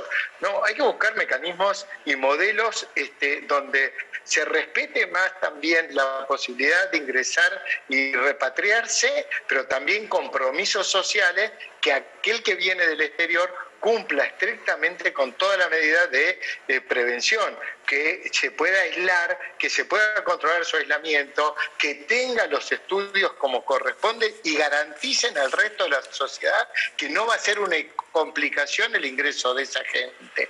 Primero debemos decir que solo deberían viajar aquellos que realmente demuestran una necesidad del viaje porque es un riesgo social muy importante que crece la variante. Y como también decimos esto, otro de los grandes problemas para el ingreso de esta variante para nosotros es Brasil, porque Brasil ya empieza a circular también la variante Delta y el problema que tenemos con Brasil es que muchas veces los límites fronterizos eh, pasan caminando, no, no pasan por vía aérea. Entonces, bueno, tenemos que tener esos cuidados, pero es cierto que hay una necesidad muy importante de controlar no vamos a poder impedir que ingresen las nuevas variantes, pero controlar y que se haga lo más tarde posible. ¿Por qué? Porque todavía no tenemos la gran población vacunada, que eso es una necesidad, y con las dos dosis, obviamente.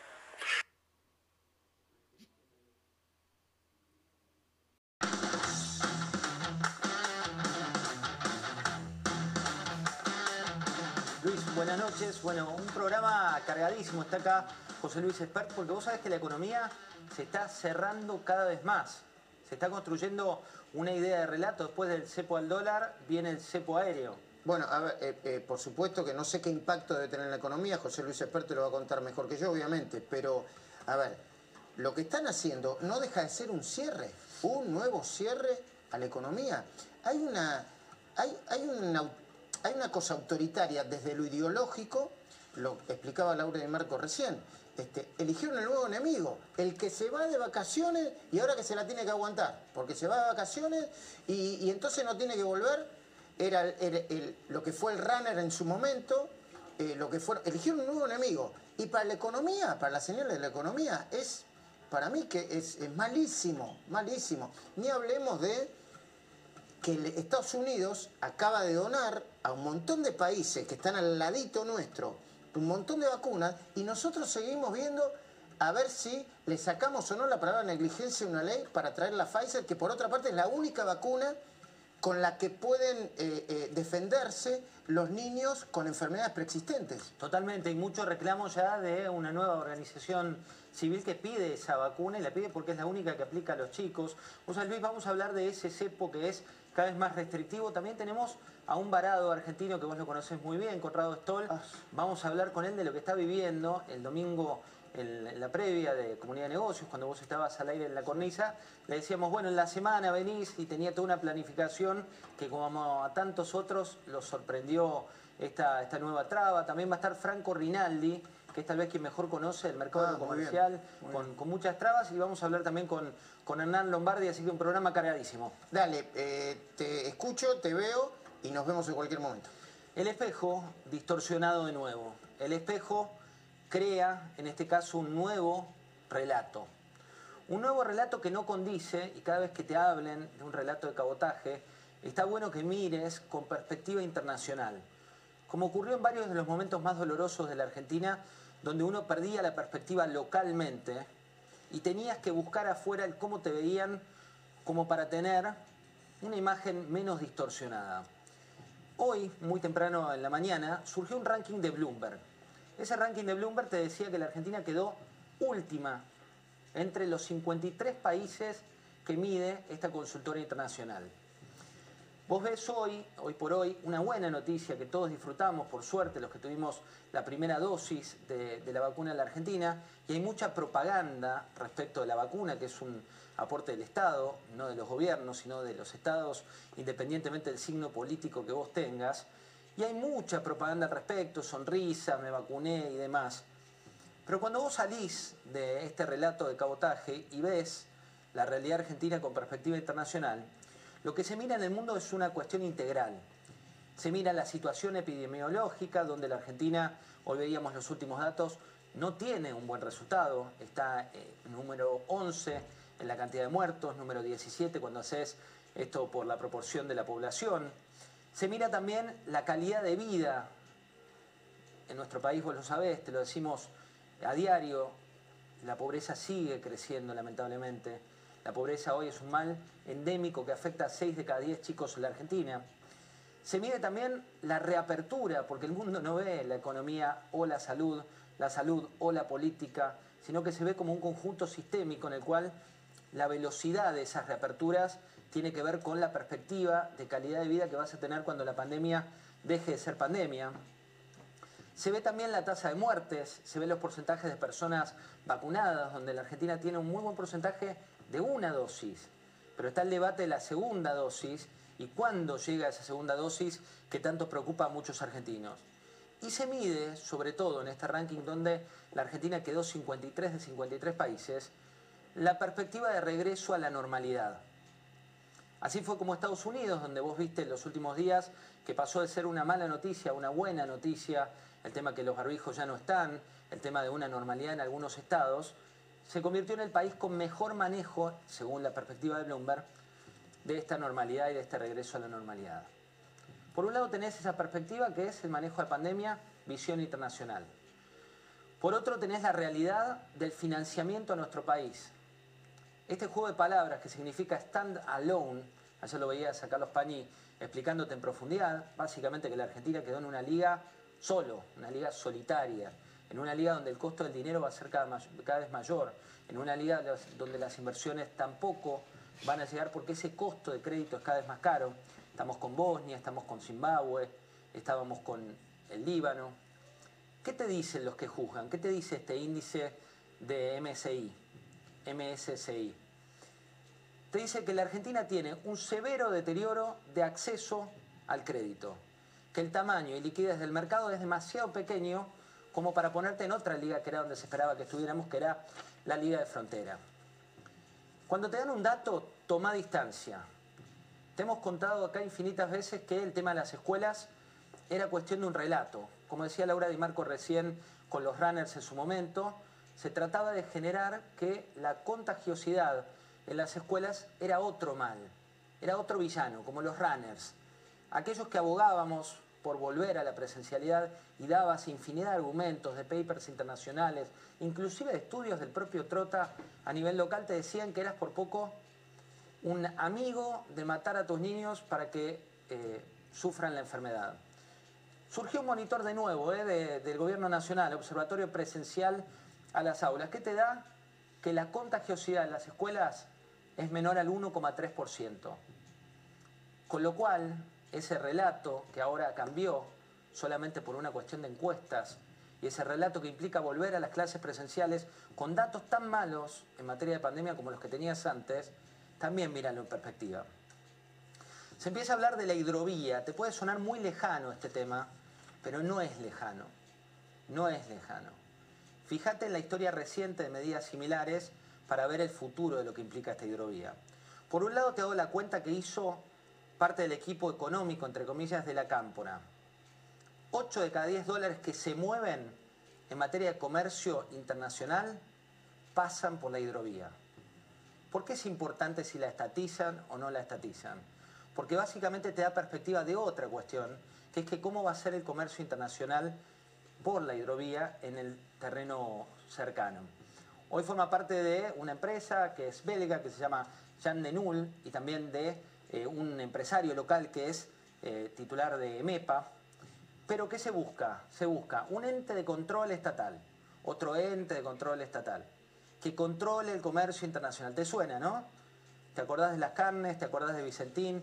¿Te acordás de la historia reciente?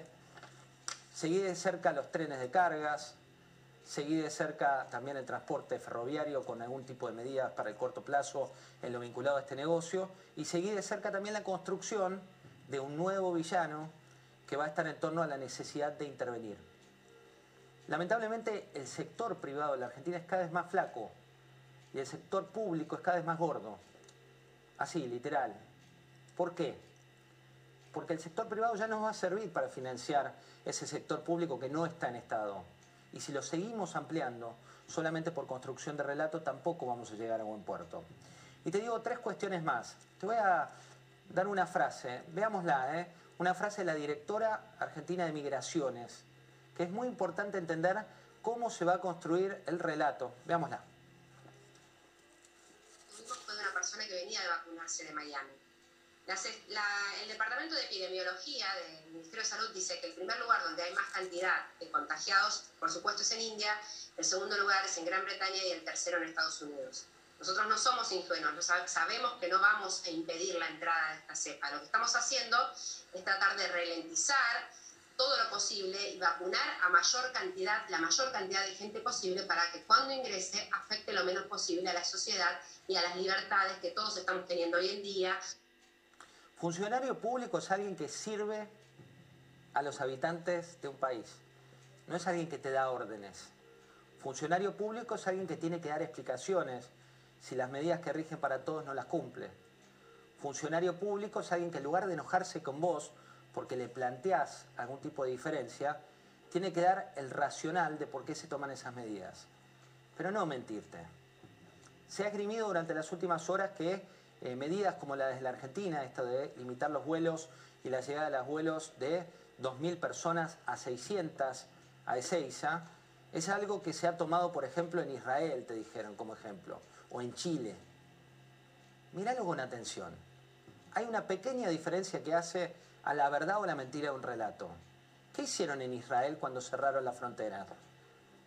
Repatriaron a los israelitas con vuelos desde el gobierno de Israel. Y cuando bajaron la persiana la cantidad de gente que había quedado afuera, había sido un porcentaje menor al que la restricción indicaba. Con lo cual no creas que fue similar la medida fue muy distinta en la letra chica. Te dijeron que en Chile hicieron lo mismo. ¿Qué le dicen a un chileno que se va al exterior? Y podés leerlo hoy hablando con colegas del Mercurio y con funcionarios del país vecino. Le garantizan al chileno que, el que le autorizan salir del país que puede volver a su país. No es lo mismo. Que no te digan que es lo mismo. 483 días, 94.000 muertos, en las últimas 24 horas 526 víctimas fatales. Y la respuesta es decir que no venga por avión una, una nueva variante de esta cepa, que tiene más contagiosidad, es correcto, pero que no te inventen. El relato va por otro lado. Esto pasó en la Argentina.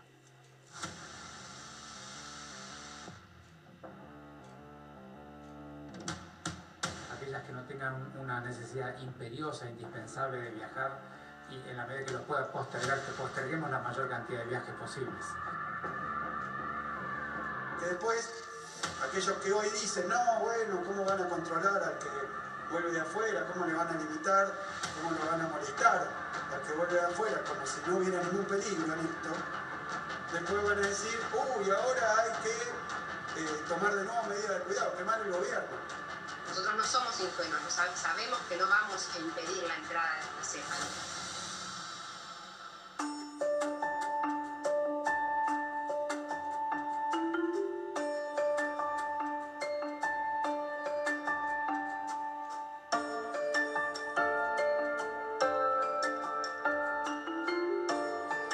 José Luis Spark, buenas noches, ¿cómo estás? ¿Qué tal? ¿Cómo te va? Bueno, ¿por qué ahora cerramos los vuelos? Pues es un gobierno de animales, de brutos, de ignorantes, de perversos también, por cómo nos han tratado con el tema de la salud. Han gastado millones de dólares en cualquier cosa menos de lo que deberían haber gastado. El gobierno debería haber estado obsesionado con dos cosas. Que los sanos volvieran a la normalidad del trabajo cuanto antes, que los chicos pudieran disfrutar de su adolescencia y que los contagiados se fueran aislados y tratados debidamente. Nada de esto ha pasado. Se va a cumplir el propio presagio, casi presagio que dijo el presidente el año pasado cuando comenzaba la cuarentena. 10% más de pobres seguro que ya tenemos, pero vamos a los 100.000 muertos claramente. Hoy veíamos a, a Saldívar, eh, que desde su Mendoza natal publicaba lo que pasó con este tipo de medidas improvisadas, que es que córneas que estaban dispuestas para, para cirugías y demás no pudieron llegar. Eh, ahí estamos viendo ese tuit, dice cinco córneas de donantes perdidas provenientes de Estados Unidos por un vuelo cancelado, sin visión en sentido literal y explícito en este caso, y aislados, dice Roger Saldívar, que suele tener muy bajo perfil. Sí. Pero ¿por qué se está Es un gran subestimando? amigo, Roger, una gran persona, un brillante profesional. ¿Por qué crees que se subestima este tipo de medidas y lo que implica cerrar los vuelos? Yo no creo que se subestime, yo creo que, te repito, hay una mezcla de perversión en cuanto al poco cuidado que ha tenido el gobierno con la salud y también porque son brutos, son muy ignorantes. Fíjate lo que ha pasado con la carne, me desvío un segundo nomás. O sea, este gobierno hace menos de 10 años prohibió exportaciones de carne, que provocaron una explosión en el precio de la carne como consecuencia que desapareció 10 millones de cabezas. Hoy pasa lo mismo. No aprenden. ¿Viste cuando alguien es bruto? ¿Es burro? ¿Es burro? Hemos tenido compañeros de facultad o de colegio, de primaria, de secundaria, brutos. Bueno, estos son brutos en algún lugar. También son perversos, porque con la salud, literalmente se han cagado en la salud. Porque Kicillof ha gastado miles de millones de pesos en hacer esto de las mini gobernaciones, ¿viste? En las ciudades más importantes de la, de la provincia de Buenos Aires, en lugar de comprar más vacunas y vacunar más todavía. Se gastaron varios cientos de millones de dólares en el estadio que construyeron de fútbol en Santiago del Estero. Salvaron a un empresario como Enrique Pescarmona, que costó 20 millones de dólares su salvataje. Un empresario que quebró por hacer malos negocios con Venezuela en la mano de Cristina el anterior gobierno kirchnerista.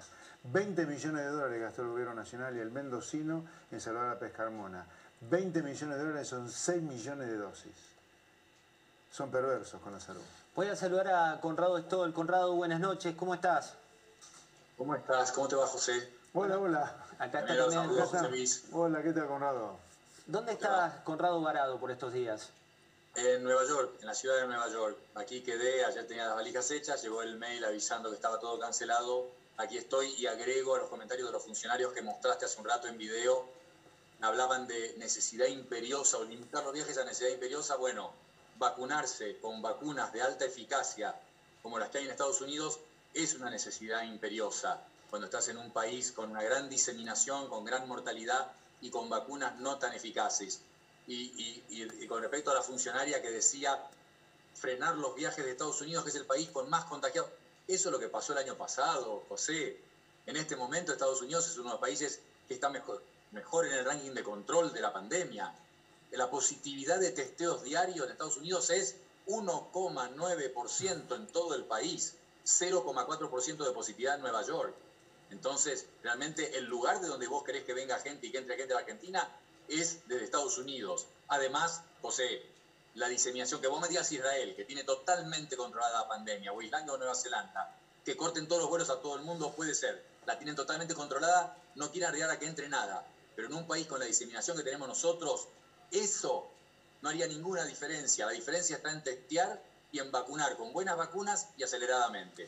Conrado, ¿cuál es el nivel de improvisación que estás viviendo? Digo, hoy en tu doble caso, vos venías ya tenías planificado tu regreso, pero por otro lado, como tantos argentinos, eh, hay una cifra todavía no, no revelada, se habla entre 30.000 y 40.000 argentinos que estarían en situación similar a la tuya. ¿Cómo es ese contexto desde afuera queriendo volver y que no tengas la posibilidad? Muy, bueno, sumamente incómodo, inquietante, José. Eh, todos tenemos una vida planeada, las cosas previsibles.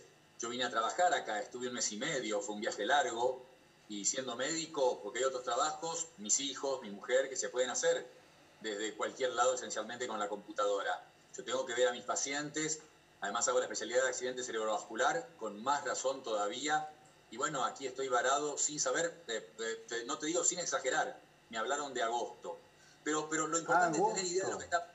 sí, me hablaron de agosto. Hay una chance, o sea, cortaron totalmente los vuelos sin parada desde Nueva York y Dallas están totalmente suspendidos. Entonces, solo quedan los de Miami. Con la cantidad de argentinos, José recién decía, creo que hay más de 40.000 que hay, imposible conseguir un lugar en esos pocos vuelos desde Miami. Eh, así que, bueno, el, seguro me lo daban para agosto. Una cosa realmente insólita. Pero creo que además no tenemos clara la imagen de lo que pasa, que es, está lejos esta pandemia de ser un juego de la boca, pero la humanidad ha caído en el casillero equivocado y acabamos de hacer una vuelta para atrás, varios casilleros, que se llama Delta. Tenemos que entender la seriedad de este problema. La variante Delta, o sea, la alfa 117 del Reino Unido era 40% más transmisible que la original de Wuhan. Esta Delta de la India es 40% más transmisible que la alfa. Esta variante es probablemente la única que se va a hacer totalmente global en el planeta. Ninguna de las otras, ni alfa, beta, ni gamma, se hicieron globales y dominantes en todo el planeta. Esta lo va a hacer en Estados Unidos. Hace dos semanas, tres semanas, cuando yo llegué, el 6% de los infectados, después de haber llegado, el 6% de los infectados tenían la variante Delta. Hoy es 35% y en el Reino Unido ya es dominante. Conrado, lo voy a sumar en 20 segundos a, a Fernán Quiroz. Eh, me interesa que veas lo que, lo que dijo el ministro de Salud de la Ciudad de Buenos Aires. Veámoslo. Tenemos que hacer los mayores esfuerzos para eh, disminuir eh, la, la, mayor cantidad de viajes internacionales posibles y por eso yo he dicho siempre que cada persona de manera autónoma, aquellas que no tengan una necesidad imperiosa, indispensable de viajar y en la medida que lo pueda postergar, que posterguemos la mayor cantidad de viajes posibles porque cada persona que viene, por supuesto que potencialmente puede traer esta variante, bueno, muchos datos al respecto. Eh, Alfredo Sainz, buenas noches, ¿cómo estás? ¿Qué tal, José? ¿Cómo, cómo andás? Eh, tengo una, consulta para José Luis Espert. Eh, José Luis, en tu, en tu rol más de, economista que de candidato, hoy se conoció la actividad económica de abril con una caída de 1,2 el tercer mm. mes consecutivo, se suma otras malas noticias, el, dólar se despertó, la soja que, que pisó, perforó el piso de los 500 dólares. ¿Crees que se terminó ese veranito que tenía el gobierno, el veranito de, buenas noticias? Sí, te diría que sí. Con respecto a la economía, el dato, cuidado, hay que estilizarlo y conceptualizarlo bien, es muy preocupante. Argentina tuvo un rebote a finales del año pasado y desde enero prácticamente dejó de crecer, así que incluyendo el dato de abril ya llevamos cuatro meses casi con la economía estancada. O sea, durante el 2021 la economía no creció y no va a crecer durante el 2021. El crecimiento que vamos a ver no va a ser un crecimiento real, real, real de la economía, sino estadístico, solamente porque hubo un rebote a finales del año pasado porque se abrió algo la cuarentena. La inflación va a estar entre 45 y 50%. José Luis, ¿por qué crees que se profundiza tan poco en, los temas de hoy? Digo, el otro día vos te vacunaste, pusiste, hiciste especial hincapié en que era el Estado y no, no los gobiernos. Y hoy los contribuyentes, nosotros, nosotros. Yo me la pagué, vos me la pagaste, nos la pagamos nosotros. Digo, hoy ves propaganda por todos lados de vacunas y vacunas y ves rankings globales donde nos ubican en un manejo de pandemia muy malo. ¿Por qué crees que se profundiza tan poco en el análisis? Bueno, a ver, este gobierno sin duda con... ¿Vos decís por, el, gobierno no lo profundiza o en general la sociedad? No, digo, cuando vos preguntás, eh, es verdad que la, vacuna es una gran noticia, una buena noticia. Sí, pero bueno, venimos muy atrasados. Bueno, pero se queda el título, digamos. Sí, ahora, fíjate qué interesante, ¿no? Este arranque de Bloomberg sobre la resiliencia nos coloca en el último lugar de 53 países que Bloomberg ha investigado estos indicadores de manejo del COVID. Estamos en último lugar en ese ranking y hemos quedado, según el ranking del Morgan Stanley, stand alone. Hemos quedado ahí en el limbo. O sea, vos fíjate, es consistente, ¿no? Desde el punto de vista financiero, desde el punto de vista del crédito, desde el punto de vista de la credibilidad de la Argentina económica, hemos quedado ahí en un limbo. Ni emergente ni fronterizo, somos la nada misma, inclasificables. Estamos solos, como dice. Estamos solos, stand alone, estamos solos. Y en este ranking de Bloomberg, en el manejo del COVID, último lugar. Eh, ese mismo ranking, le vamos a preguntar a Conrado que está en Estados Unidos, ubica ahora a Estados Unidos como el país que mejor manejó la pandemia, particularmente o paradójicamente en un contexto en el cual le cerrás, entre comillas, las fronteras. Eh, Conrado, ¿vos crees que es así? ¿Coincidís con ese ranking? No, definitivamente. Eh, hoy en día el 99% de las muertes en Estados Unidos son en personas que no han recibido vacunación y claramente casi exclusivamente los únicos dos estados que tienen problemas de infectados o de internación en terapia son Nevada y Missouri, que son los que han tenido la vacunación más lenta. O sea que hay una matemática absoluta. Lo escuchaba atento al ministro, que dice algo razonable, hay restricciones, pero lo mismo que las restricciones a la movilidad. ¿Se acuerdan que había que hacer restricciones inteligentes? O por lo menos vos sabías que no podés restringir la fuerza de seguridad ni la salud, por más severa que sean tus restricciones, cuando se hacía el aislamiento me refiero. En esto de los viajes es lo mismo. Restringí los vuelos de América Latina, donde sabés que en este momento, junto con Sudáfrica, Namibia, Botsuana, somos el epicentro de la pandemia en el planeta. Entonces, restringamos los vuelos de América Latina. Obviamente no invitamos ciudadanos de la India o de algunas elecciones, pero de Estados Unidos no hay ningún problema. Vienen argentinos, fundamentalmente algunos norteamericanos, pero vi que ya están vacunados, pero vienen fundamentalmente argentinos que no solo agregaron una dosis al país porque se la dieron allá, se la han dado aquí en Estados Unidos, sino que vuelven con vacunas que son más resistentes a las variantes, son superiores a las nuestras. El virus los va a encontrar menos susceptibles para poder infectarlos. O sea, es un doble beneficio de esa gente que viene. Entonces, no, no, no es que no estemos de acuerdo con cancelar los viajes, quintupliquemos los viajes, que aumenten los viajes a Estados Unidos. Eso es lo que habría que hacer. Conrado, vamos a ver eh, declaraciones de hoy también para mucha gente que nos pregunta qué es lo que viene del gobernador de la provincia de Buenos Aires, Axel Kicillof. Van 30 segundos de lo que viene en la provincia de Buenos Aires. Aquellos que hoy dicen, no, bueno, ¿cómo van a controlar al que vuelve de afuera? ¿Cómo le van a limitar? ¿Cómo lo van a molestar al que vuelve de afuera? Como si no hubiera ningún peligro en esto. Después van a decir, uy, ahora hay que eh, tomar de nuevo medidas de cuidado, que mal el gobierno. Pablo Fernández Blanco, buenas noches, ¿cómo estás? Muy bien, José, ¿qué decís? Te voy a contar en unos minutos nada más cómo está la interna de PRO y atención porque está llegando a un punto de no retorno. Tenés buena data, me, Sí. me contó una fuente, un pajarito, que tuviste una reunión con alguien que corta el bacalao por ahí. Sí, vengo teniendo reuniones. Este programa me hace trabajar mucho. Eh, a todos, a todos. Paz Rodríguez Niel, buenas noches, ¿cómo estás? ¿Qué tal? ¿Cómo estás? Yo también te voy a hablar de una interna, pero que tiene que ver con los servicios de inteligencia. ¿Por qué? Porque vamos a hablar de tal vez el espía más famoso que tiene nuestro país, que ha regresado. Regresó con una extraña alianza con Cristina Kirchner, o por lo menos con un planteo de una invitación a cerrar grietas y con una amenaza para el Macri. Paz Rodríguez Niel, ¿eh? vos sabés que de justicia no, no hay otra periodista que sepa más que ella. Vamos a saludar a Franco Rinaldi. Franco, buenas noches, ¿cómo estás? Hola José, buenas noches, ¿cómo te va?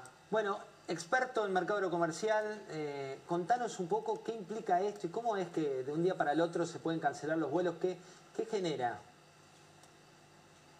Bueno, en el sector aerocomercial obviamente lo termina de, de destrozar un sector que ya venía profundamente golpeado. La crisis del sector aerocomercial es global y esto que le hace el gobierno José es terrible porque aparte obviamente el mayor enojo, porque la gente politizada o sobreinformada es la menor.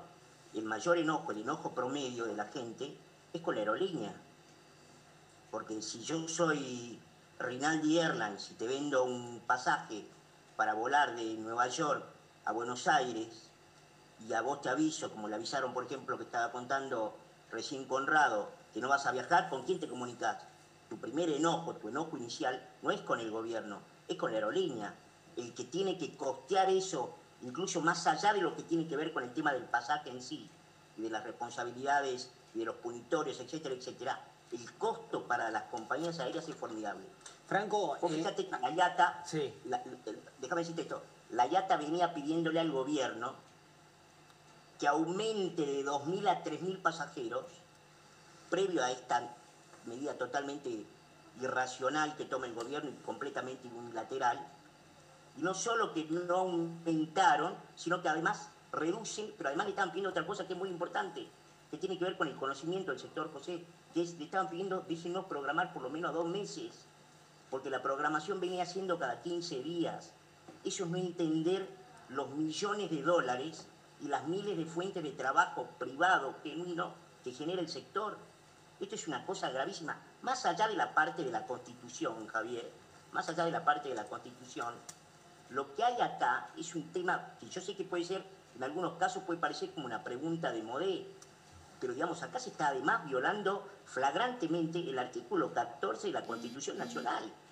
Entonces yo lo que digo, a mí me, me parece muy importante entender que el ataque al sector de lo comercial, además de atacar trabajo, además de, como muy bien y mejor explicó Conrado, yo no puedo decir lo mejor que lo que dijo Conrado, respecto de que no solo, pero intuitivamente, sin ser especialista, me había parecido, pero, pero de movida, que vos necesitas que vengan pasajeros vacunados. Con lo cual yo diría, la medida, José, la inscribo en una medida netamente política y en ningún sentido sanitaria. Además, el trazo grueso que se hace es totalmente horrible y dañino, porque una cosa es como muy bien explicado Conrado, que vos digas, determinados países voy a banearlos, ¿sí? voy, a, voy a restringirlos. Eso es una cosa. Y otra cosa es que vos pases una restricción totalmente brutal de cantidad de pasajeros. Porque yo te hago, te hago, te hago este planteo muy sencillo que creo que lo puede entender cualquier televidente.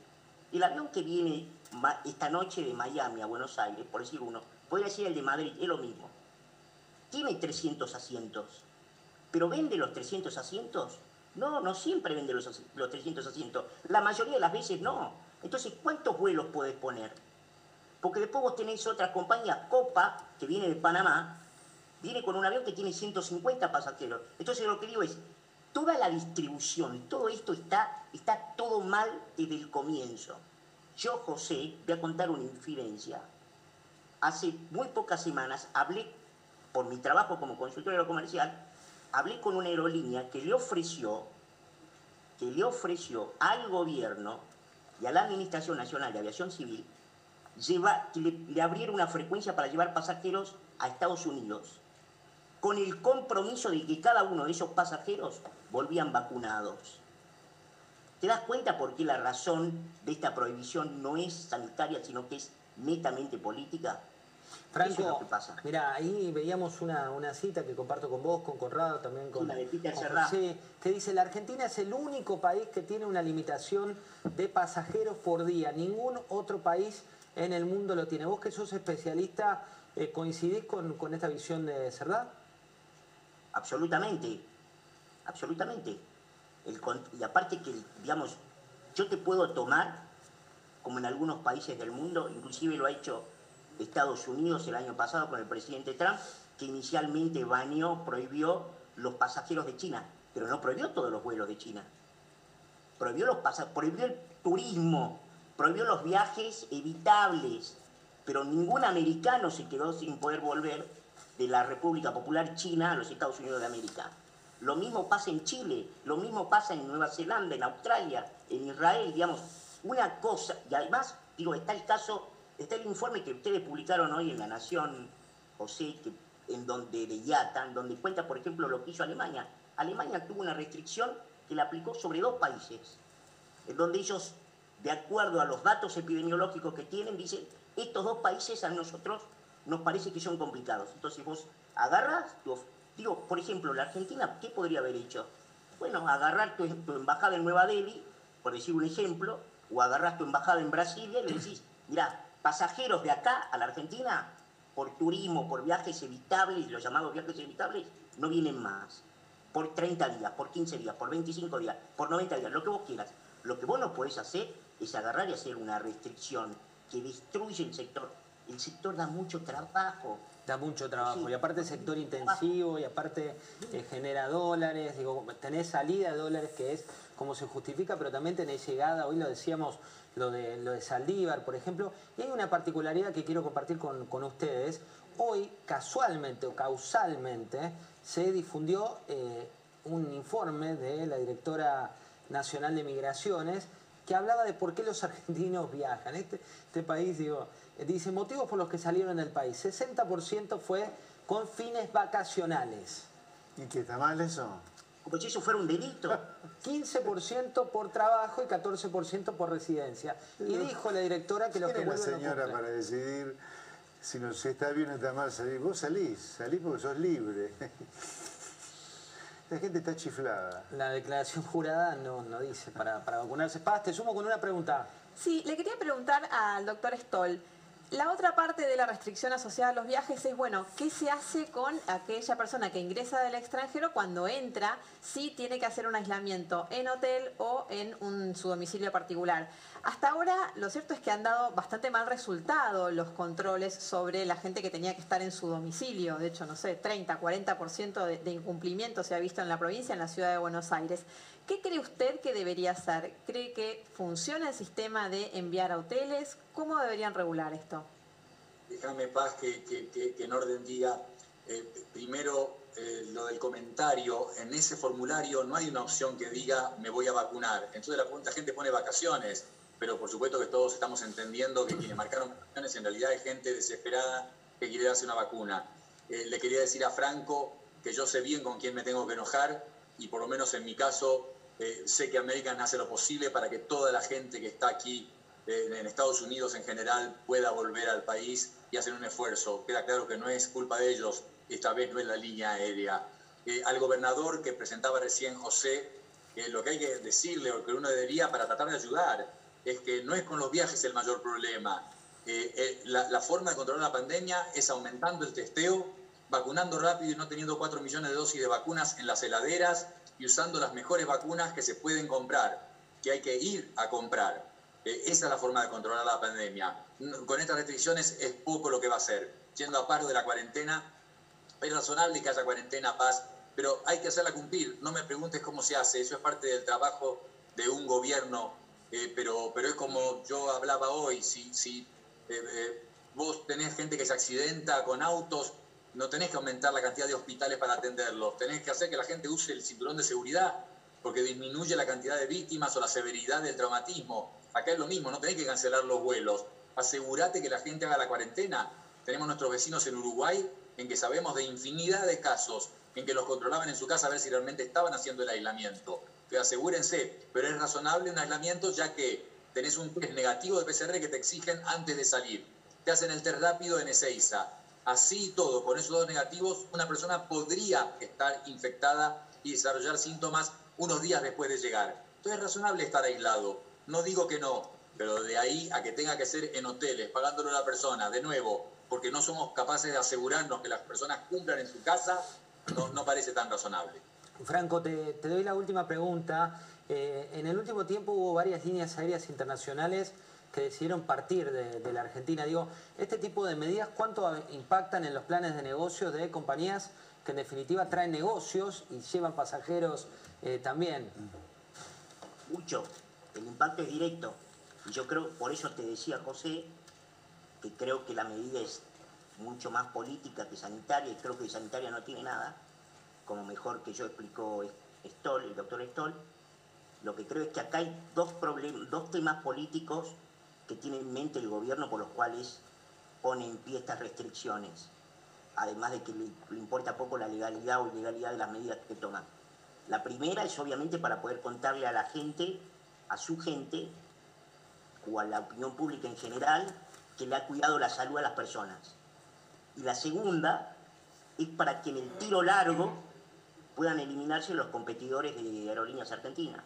Como muy bien dijiste, José, Air New Zealand, Emirates, Ethiopian, entre otras varias aerolíneas, dejaron de volar y otras desaparecieron en la República Argentina desde que comenzó la cuarentena. Obviamente que medidas como estas, no solamente por la prohibición de hoy, ¿sabes cuál es el problema? ¿Qué es lo que tiene que resolver un country manager en la Argentina y lo que se vende desde, la, desde las casas matrices o la sede central de las compañías? si un país es previsible o no. Y, la- y todas tus rutas están ya muy finitas. El sector aerocomercial de por sí es un sector que cuando gana, gana muy poco. Ahora la crisis es monumental, a escala global. Encima vos tenés un país que dice, bueno, cada 15 días, bueno, lo, a ver, yo lo que tenemos, un aumento proporcional de un 20-25% ahora de casos con esta nueva variante. Eh, y lógicamente tenemos una gran cantidad de menores no vacunados y de alguna gente reticente a recibir la vacuna eh, que no la ha recibido y que entonces eh, está el país entero a riesgo de sufrir otra ola. Así que se está reevaluando, acá se había levantado el uso de máscaras en lugares públicos. Yo recién volví de una semana de vacaciones en los cuales prácticamente hay vida normal, inclusive hasta en los lugares, entre los comercios y restaurantes, uno ingresa sin máscara. Y ahora se está reevaluando volver a imponer eso, no imponer, pero a eh, recomendar el uso de máscara, inclusive a aquellos que están vacunados, eh, para disminuir la circulación de esta variante, ¿no? Estás en Radio Perfil 1019, periodismo puro en tiempo real. ¿No sienten que necesitamos una Conmebol Copa América más que nunca? Digo, cuando hablamos de ganarla, hablamos de ver todos los partidos. Necesitamos fútbol, mucho fútbol, tiros libres, pelotas en los palos. ¡Uh! necesitamos gritar un gol, aunque después lo anule el bar. Ya está, ya lo gritamos, nos sacamos las ganas. Necesitamos toda la Conmebol Copa América más que nunca. Y solo por DirecTV Sport puedes ver los 28 partidos. Además, tiene partidos en exclusiva y el mejor análisis. DirecTV, socio oficial de la Conmebol Copa América. Somos PAE, líder global de energía.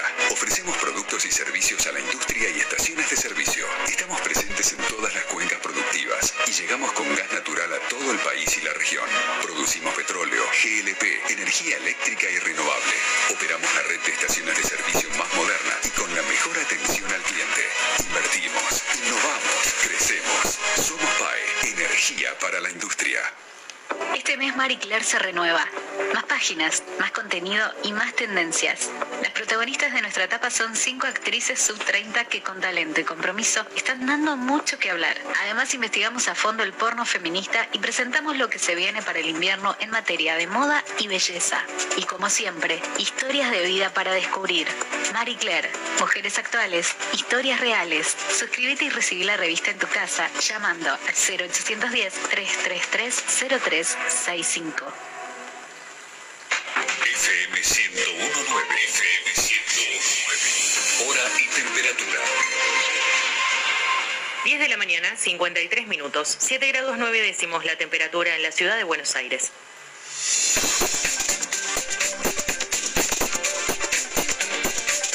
Sensación térmica es de 6 grados 3 décimos en este momento. La humedad es del 76%. El viento sopla del sector oeste a 9 kilómetros por hora y la visibilidad es óptima de 10 kilómetros. Para hoy se espera una máxima de 14 grados. El cielo estará mayormente nublado por la tarde y la noche.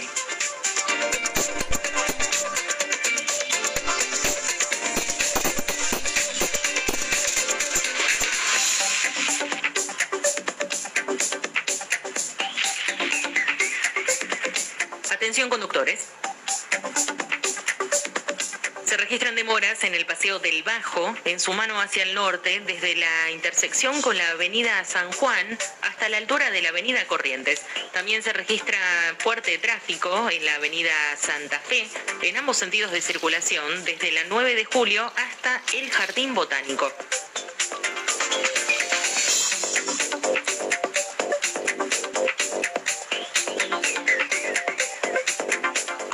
Demoras en el peaje de la autopista Perito Moreno, en el Parque Avellaneda, es en ambos sentidos de circulación. Recordamos que para las 11 se espera un verdurazo y una concentración frente al Congreso.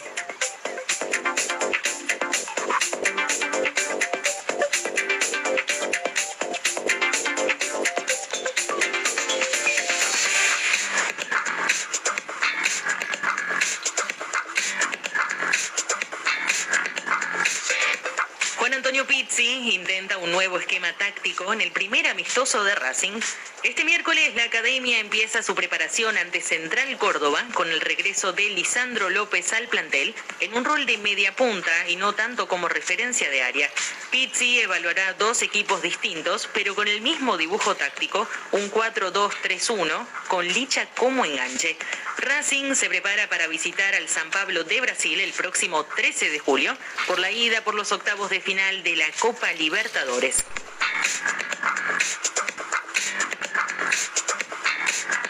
Este miércoles a las 20, River disputa su primer amistoso de pretemporada. Lo hará ante el Palm Beach Stars, un club de Miami que milita en el ascenso del fútbol estadounidense. A poco más de dos semanas de la ida de octavos de la Copa Libertadores, la idea de Gallardo era disputar tres partidos de preparación para que los jugadores llegaran con el mayor rodaje posible al choque copero, pero todos fueron suspendidos por causas de fuerza mayor.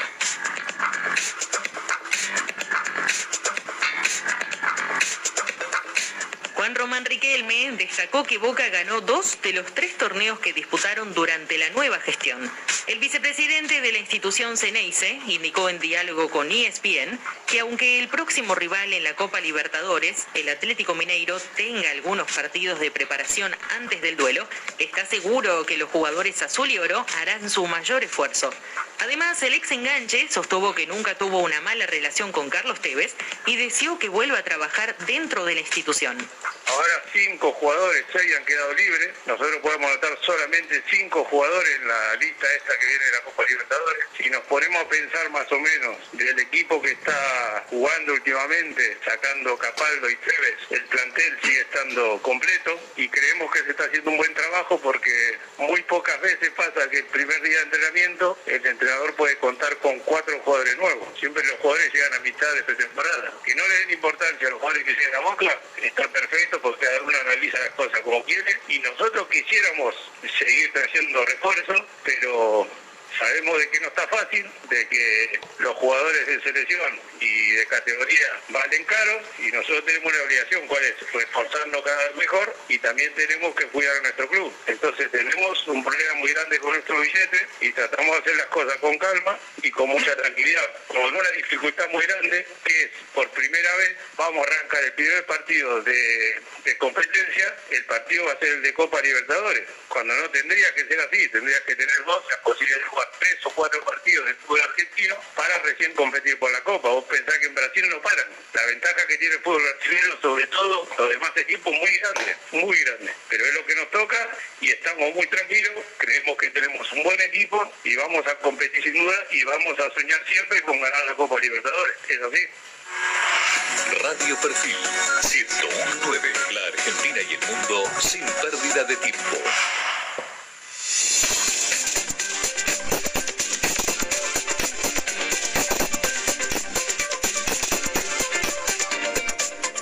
Minutos nos separan de las 11 de la mañana. 7 grados 9 décimos la temperatura en capital, la sensación térmica 6 grados 3 décimos.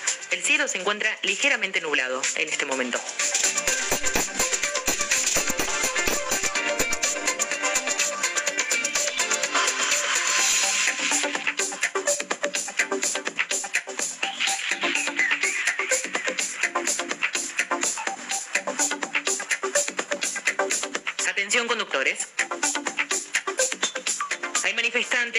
La circulación en la avenida Hipólito Irigoyen, ex Pavón, frente a la municipalidad de Lanús. Se encuentra complicado el sentido a Capital Federal.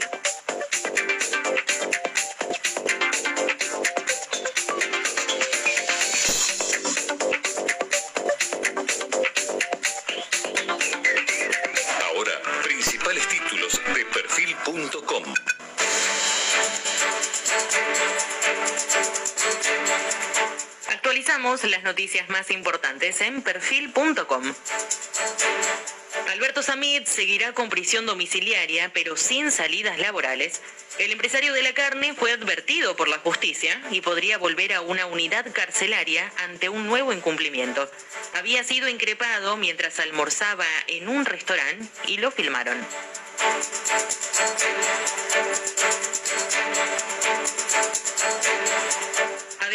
La investigación de perfil, cancelan obras de la cooperativa Patria al Hombro. La entidad que truchó facturas es manejada por una funcionaria del Ministerio de Desarrollo Social. Tiene a ejecutar una serie de obras públicas que desde el ministerio que conduce Gabriel Catopodis decidieron revisar.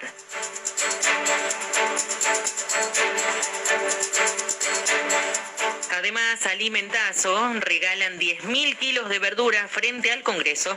La Unión de Trabajadores y Trabajadoras de la Tierra busca visibilizar la necesidad de una ley de acceso a la tierra.